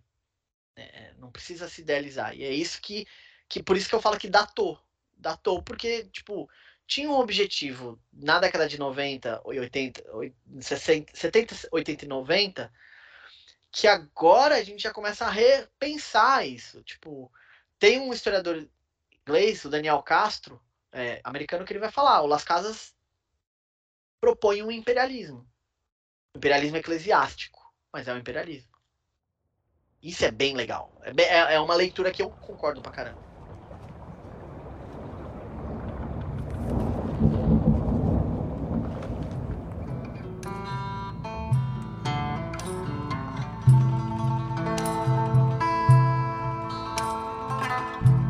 Gabriel, é isso, né, cara? Muito obrigado mais uma vez é, pela sua excelente participação aqui com a gente hoje. É, saiba que a gente vai estar sempre aberto para uma volta aí quando você quiser debater algum tema aqui com a gente. Ficamos por aqui, Dani? Ficamos por aqui, cara. É, é o que estava falando. Como é um tema bastante conhecido e que gera bastante dúvida também, pelos motivos que foram agora muito bem apontados, é, eu acho que vai ser um episódio bastante escutado. Gabriel vai receber mensagens aí. ah, eu, eu agradeço demais o convite, assim. Agradeço pra caramba. É sempre legal falar daquilo que a gente pesquisa. É, mesmo uh, porque as pesquisas trazem frustrações e trazem felicidades, né? Essa carreira científica nossa. Sim. É isso. Muito obrigado também por você que escutou a gente até aqui. Não esqueçam de continuar essa nossa conversa no nosso Instagram, lá na arroba História Pirata. Tamo junto e até o próximo programa. Falou, pirataria. Tchau, tchau, gente. Obrigadão.